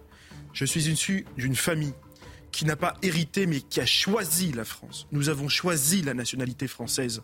Il faut aujourd'hui inscrire au fronton de notre droit des étrangers que euh, les critères d'attribution de la nationalité française doivent non plus se faire au nom du droit du sol, mais au nom du mérite et des conditions d'assimilation républicaine. On va marquer une courte pause, on va revenir dans un instant, on va parler d'un autre grand absent de cette loi immigration, c'est la question des mineurs isolés dans un instant sur CNews et sur Europe 1. Restez avec nous. Et nous sommes de retour pour la dernière partie de Punchline sur CNews et sur Europe 1 avec Philippe David, Judith Vintraube, Amine Elbaï François euh, Pupponi. On va évoquer à présent un autre grand absent de cette euh, loi immigration, c'est la question des, mineurs isolés. Euh, dans le Vaucluse, le service d'accueil des, mineurs étrangers non accompagnés est, fermé jusqu'à nouvel ordre. La raison, c'est bien sûr la capacité d'hébergement qui est arrivée à saturation. On écoute les explications d'Audrey Berthaud et on en parle juste après. Une décision prise jusqu'à nouvel ordre. Le service d'accueil des mineurs étrangers non accompagnés est fermé depuis plusieurs semaines dans le Vaucluse. En cause, une poussée importante du nombre de dossiers selon le département, comme le précise Dominique Santoni, la présidente du conseil départemental du Vaucluse. Notre capacité d'hébergement est à saturation. Le département explique accueillir actuellement 135 mineurs isolés, soit plus que les 90 prévus réglementairement dans son engagement avec l'État. Or, pour les collectifs soutenant ces jeunes migrants, cette décision n'est pas justifiée, indique Chantal Raffanel, la référente de la commission juridique du collectif Romerta, qui vient en aide aux migrants. Le dispositif n'est pas plus saturé maintenant qu'il y a trois mois. Jeudi, le tribunal administratif de Lyon a suspendu une décision similaire du conseil départemental de l'Ain. Alors, on a d'un côté la, réalité du terrain, il n'y a plus de place, de l'autre, un problème totalement euh, mis de côté par euh, cette nouvelle loi, François Pupponi. Pourquoi? Le problème des mineurs non accompagnés, c'est un vrai sujet. Le problème, c'est que la France aujourd'hui se défausse en disant c'est les départements qui gèrent ce qu'on appelle l'aide sociale à l'enfance, schématiquement la politique euh, de, l'enfance et des mineurs, et donc c'est à eux de se débrouiller. Donc, bah, on les accueille parce que c'est un droit, c'est européen aussi. Hein. C'est l'Europe qui nous impose aussi d'accueillir. Convention des droits de l'enfant. Convention des droits de l'enfant. Donc, la loi ne pouvait pas déroger à cela. Mais les départements aujourd'hui engagent un bras de fer avec l'État en disant mais nous on peut plus, reprenez cette compétence. Sauf que les juges disent aux départements écoutez nous vos histoires de place c'est pas notre problème vous devez créer autant de places qu'il y a de besoin. Qu'est-ce qui s'est passé notamment dans l'un Dans l'un, c'est de votre compétence. Vous ne pouvez pas dire, moi j'ai 50 places, quand les 50 places sont pleines, j'arrête. Vous devez assumer votre compétence. Mais comment? Donc, ben, il faut créer des places. Ben, mais comment ils font? Ils vont à l'hôtel. Comment ça se passe aujourd'hui? On, loue, on, des hôtels. on loue des chambres d'hôtel très très chères, enfin, c'est très rentable les hôtels sociaux, et on met des mineurs dedans. Et le jour où ils sont plus mineurs, ils sont en liberté, euh, débrouille-toi. Et on pourrit toute la vie d'un quartier. Euh, Absolument. Pardon de faire de l'autopromotion, mais j'ai consacré euh, tout un reportage euh, à cette question, enfin, notamment les mineurs isolés, pas seulement, mais notamment les mineurs isolés, par exemple à Châteauneuf-Grasse, près de Grasse, où un campanile a, a, vendu, en fait, sont toutes les, toutes les chambres de l'hôtel, une association, parce que c'est toujours une association, euh, qui a mis euh, des mineurs euh, présumés isolés, le département payant, sans ah ben, puisque c'est le département qui paye, donc le contribuable qui paye les chambres. Et vous imaginez la, situation des habitants et la vie ah bah, des habitants du quartier. L'État doit décharger aujourd'hui les départements de l'obligation de prise en charge des mineurs non accompagnés. Et puis, combien? Combien de mineurs isolés? Pourrait être considéré comme euh, majeur présumé. Euh, voyez-vous, aujourd'hui, je crois que la France est victime de ces excès de générosité, prise au piège entre son arsenal juridique et législatif, et prise au piège face à une vague migratoire qui a totalement explosé. vous savez comment vont finir ces mineurs non accompagnés? À leur majorité, ils seront relâchés, ils auront peut-être droit à ce qu'on appelle la PJM. Hein, ils ne sont, pas incarcérés. Mais non, c'est-à-dire l'aide à la protection des jeunes majeurs. Ils ne seront plus accueillis à 18 ans. Mais bien pas les relâcher. Ils ne seront plus accueillis, c'est tout. Ils ne seront plus accueillis. Et la France ne parviendra pas une fois de plus à les expulser. Ce qu'il faut aujourd'hui, ce qu'il faut aujourd'hui, parce qu'on sait ce qui va se passer. Euh, on sait que la justice va prononcer une injonction comme ça s'est passé dans l'Ain, une injonction similaire à la loi Dallot, qui est une loi totalement inutile, puisque l'État paye une amende, les départements payent une astreinte euh, pour, euh, pour faire face à sa carence dans la prise en charge des mineurs non accompagnés. Donc ce qu'il faut, c'est décharger les départements. Ce n'est plus au département et au contribuable local de payer pour des mineurs non accompagnés. C'est aux responsables politiques nationaux d'assumer leurs responsabilités, d'une part, et d'autre part, d'envoyer la facture aux pays étrangers. François Pupponi. Non, mais il y a la Convention européenne des, droits de l'enfant qui dit qu'il faut accueillir et dignement ces, mineurs. Et les réseaux euh, de, passeurs et de, de, passages clandestins pour les immigrés clandestins savent très bien. Ils envoient des personnes en disant Dis que t'es mineur, t'as pas de papier, mmh. on, ne on, ne peut, on ne peut plus faire de test osseux, ce n'est pas reconnu. Donc on ne peut pas prouver qu'ils sont majeurs, sauf à rechercher le pays d'origine, les parents, euh, l'état civil du bon. Voilà. Donc eh ben, ils arrivent en disant on est mineurs et on doit les accueillir. Le problème, c'est qu'on les accueille, mais il n'y a pas de prise en charge. En fait, ils sont dans des foyers, ils sont dans des hôtels, et il n'y a pas assez d'éducateurs pour essayer de leur donner un parcours scolaire, éducatif, qui leur permet, ou professionnel, qui leur permet de s'insérer. Donc en plus, ils sont aux mains du réseau. C'est eux qui souvent euh, sont dans le trafic de drogue, sont dans le vol, parce qu'ils savent très bien qu'en tant que mineurs, bah, ils ne craignent pas grand-chose. Donc il y, a tout un, il y a toute une organisation mafieuse autour de cela, et on est complètement démunis. Et François a raison de mettre le doigt là-dessus, parce que c'est vrai qu'on parle régulièrement, euh, notamment ces derniers jours avec la loi immigration des mineurs non accompagnés. Faut-il qu'ils soient réellement euh, mineurs, ce qui n'est pas prouvé du tout euh, Je vais vous prendre un exemple. Rappelez-vous l'attaque au hachoir contre les anciens locaux de Charlie Hebdo. Absolument, un Pakistanais. Qui avait un Pakistanais, qui était mineur non accompagné, enfin, mineur quand même assez grand, il avait 28 ans quand on a enquêté sur lui. Mais il était mineur non accompagné. Il est parti de Sarcelles. Absolument. Et quand même une chose. En face de Alors là, je vais défendre les politiques, parce qu'il y a certains juges, par idéologie, qui refusent de faire des tests osseux sur les mineurs non accompagnés en disant... Non mais Philippe, de toute façon, le test osseux, d'abord, il faut que le mineur l'accepte. Et s'il le refuse, vous ne pouvez pas le faire. Et puis après, il faut changer la loi, il faut le rendre obligatoire. Il y a un écart de 3 ans. Donc euh, il dit... Euh, voilà, moi à 28 ans, il n'était pas mineur. Hein. Là, il en avait 25. A priori, la justice avait refusé le. C'est ça. Exactement. Exactement. C'est un projet de loi qui fait euh, polémique. Euh, en Italie, une députée a déposé un texte qui sanctionne les directeurs d'écoles publiques qui s'opposeraient aux symboles chrétiens de Noël dans leur école, comme les crèches. Alors, les explications avec notre correspondante en Italie, euh, Natalia Mendoza, et je vous propose d'en parler juste après dans Punchline. C'est une initiative qui soulève la polémique en Italie. Un projet de loi déposé la semaine dernière par une élue du parti euh, d'ultra-droite au pouvoir, Fratelli d'Italia, euh, qui s'élève euh, contre certaines écoles publiques qui choisissent de présenter Noël comme une fête hivernale sans aucune référence religieuse.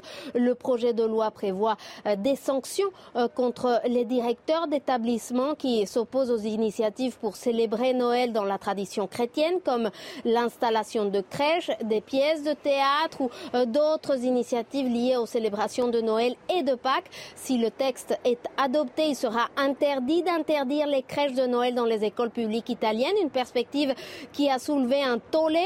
Euh, le président du syndicat des directeurs d'établissements scolaires estime qu'imposer les traditions n'est pas la solution. Je cite, nous vivons dans un pays laïque, a-t-il rappelé. Pour sa part, l'opposition y voit une façon euh, pour le gouvernement de promouvoir un agenda conservateur qui instrumentalise la religion à des fins politiques. Alors pour rappel, à l'inverse, en France, on s'indigne quand une crèche est installée dans une mairie ou même en couverture d'un magazine 48 heures avant Noël. On l'a vu euh, euh, cette semaine. Euh, pourquoi est-ce que les symboles de Noël font peur à certains, Judith Vintraube? Alors moi, je distinguerais les choses ça me paraît pas euh, absolument indispensable d'installer euh, des crèches dans une école, par exemple. L'école est soumise à assez de tensions, euh, notamment de la part de, l'offensive frériste, notamment d'une religion qui est l'islam et une certaine conception de l'islam, pour ne pas ouvrir une brèche dont, elle, profiterait euh, euh, ce courant-là pour euh, installer des, crèches à l'école. Donc ça, c'est une, une façon, Judith, du coup, de, non, je sais pas, de, plier à certains mouvements, de, à certains, certaines idées. Doit, être, doit être l'école publique doit être un espace neutre du point de vue de la religion. Voilà. Ah, ça ne me paraît pas euh, euh, empêcher, gâcher le Noël aux gens. Par ailleurs, Noël est une tradition à la fois euh, religieuse et, culturelle. je ne crois pas qu'un Français musulman puisse se sentir offensé par la présence d'une crèche sur, une, sur une place ou, ou même, euh, allons-y, euh, dans un bâtiment public, mais vraiment, je mets l'école à part.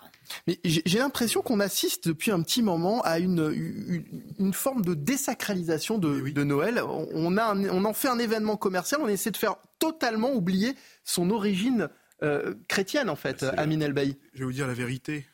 je sais que ça peut vous heurter sensiblement. Moi, je suis de culture musulmane. Il y a une semaine, pourquoi, pourquoi est-ce que vous voulez que ça me heurte? Je me suis rendu à la basilique Saint-Pierre à Rome, je vais vous répondre. Euh, où j'ai croisé d'ailleurs des compatriotes juifs, des compatriotes chrétiens. Et ce n'était pas pour moi un pèlerinage chrétien, mais plutôt une source d'inspiration culturelle chrétienne. Le plus grand malheur français, c'est la déchristianisation de l'Occident. Euh, des églises qui euh, se vident à vue d'œil, des églises détruites, des églises pas entretenues, pas rénovées, euh, moi, je serais favorable demain à ce que des crèches de Noël puissent être installées dans les écoles pour ne pas renoncer quand même à 2000 ans d'histoire chrétienne. Et ce n'est pas faire offense à la loi de 1905. Pardonnez-moi, mais la loi de 1905, c'est un esprit de séparation, bien sûr, mais de tolérance surtout. et Noël est aussi fêté par des compatriotes juifs, des compatriotes musulmans et des laïcs, parce que ce n'est pas seulement une fête euh, religieuse dans la société contemporaine française, c'est aussi une fête culturelle. Et quand Madame Elena Dely, commissaire européenne à l'égalité, nous dit que joyeux Noël n'est pas un terme inclusif, quand vous avez la Commission européenne qui préfère accueillir le FEMISO, des associations euh, proches de l'idéologie des frères musulmans, plutôt que de défendre les civilisations et l'héritage culturel chrétien de l'Europe, alors on peut se poser des questions. Et si vous voulez même une solution juridique et politique encore plus élogieuse, eh bien il faut inscrire dans la Constitution l'héritage culturel chrétien de la France, dans le respect de la loi 1905, bien évidemment. C'est une fête culturelle, Noël, nous dit Amin El Bailly, mais pourquoi vouloir à tout prix euh, nous faire oublier ses origines chrétiennes? C'est une fête religieuse.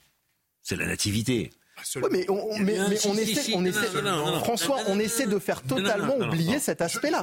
Je ne suis pas chrétien, je fête Noël. Non, mais attendez, François, c'est une fête religieuse. Oui, mais quand on ne veut pas mettre de crèche dans des écoles, mais qu'on fait faire des dessins de Noël aux enfants, c'est qu'il y a quand même quelque chose d'assez étrange. les, cadeaux de Noël, c'est les cadeaux des rois mages. Hein. Et, goûter de Noël à l'école, c'est religieux? Ensuite, certains ont transformé cette fête religieuse en fête culturelle avec l'avènement du Père Noël et en disant bah, on va faire des cadeaux à tout le monde. Et tout le monde profite de Noël, qu'on soit juif, musulman. Euh, tiens, c'est OK. Mais au départ, c'est quand même une fête religieuse. Moi, hier soir, il y a le, patriarche des Chaldéens euh, de Bagdad qui était euh, à Sarcelles. Et je peux vous dire que pour les chrétiens, Noël, c'est une fête religieuse. C'est la nativité. Voilà. Alors qu'après qu'on ait profité de cette fête religieuse pour en fait une fête, une fête culturelle, alors comme ça, oui. Alors effectivement, à partir du moment où c'est une fête religieuse, tout ce qui se rapproche à Noël a un rapport religieux.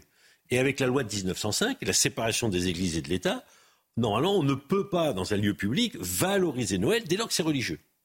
D'où les, sanctions euh, par un certain nombre de tribunaux administratifs, sauf dans des villes où c'est historique, ça fait longtemps, le Conseil d'État trouve une espèce de jurisprudence euh, médiane en disant bon bah là où ça se faisait avant on va rien dire mais les nouvelles ne peuvent pas. mais c'est religieux. l'artisanat local. Voilà, mais c'est religieux. C'est religieux, il faut pas l'oublier. Mais effectivement, certains disent puisque c'est religieux, il ben, faut rien faire. Et d'autres essayent de dire ouais mais c'est pas si religieux que ça. Il y a des communes qui disent mais non on dit pas bon Noël, on dit bonne fête de bonne fête de fin d'année. C'est ce que je dis le mot ah bah, Noël. le mot mais, mais fait peur est devenu tabou. Oui mais parce qu'il est religieux et que certains dans le cadre d'une laïcité que je ne partage pas telle qu'elle est promue par certains ou du wokisme bah, ils disent puisque c'est religieux et qu'en plus c'est chrétien, supprimez-moi tout ça. Pour, oui, mais est-ce que ce n'est pas finalement, Philippe David, d'une certaine façon, le, sacré qui fait peur aujourd'hui? Philippe David, je pensais que vous viendrez en Père Noël aujourd'hui, hein, d'ailleurs. Hein. voilà, j'étais un petit peu déçu, je vous le dis.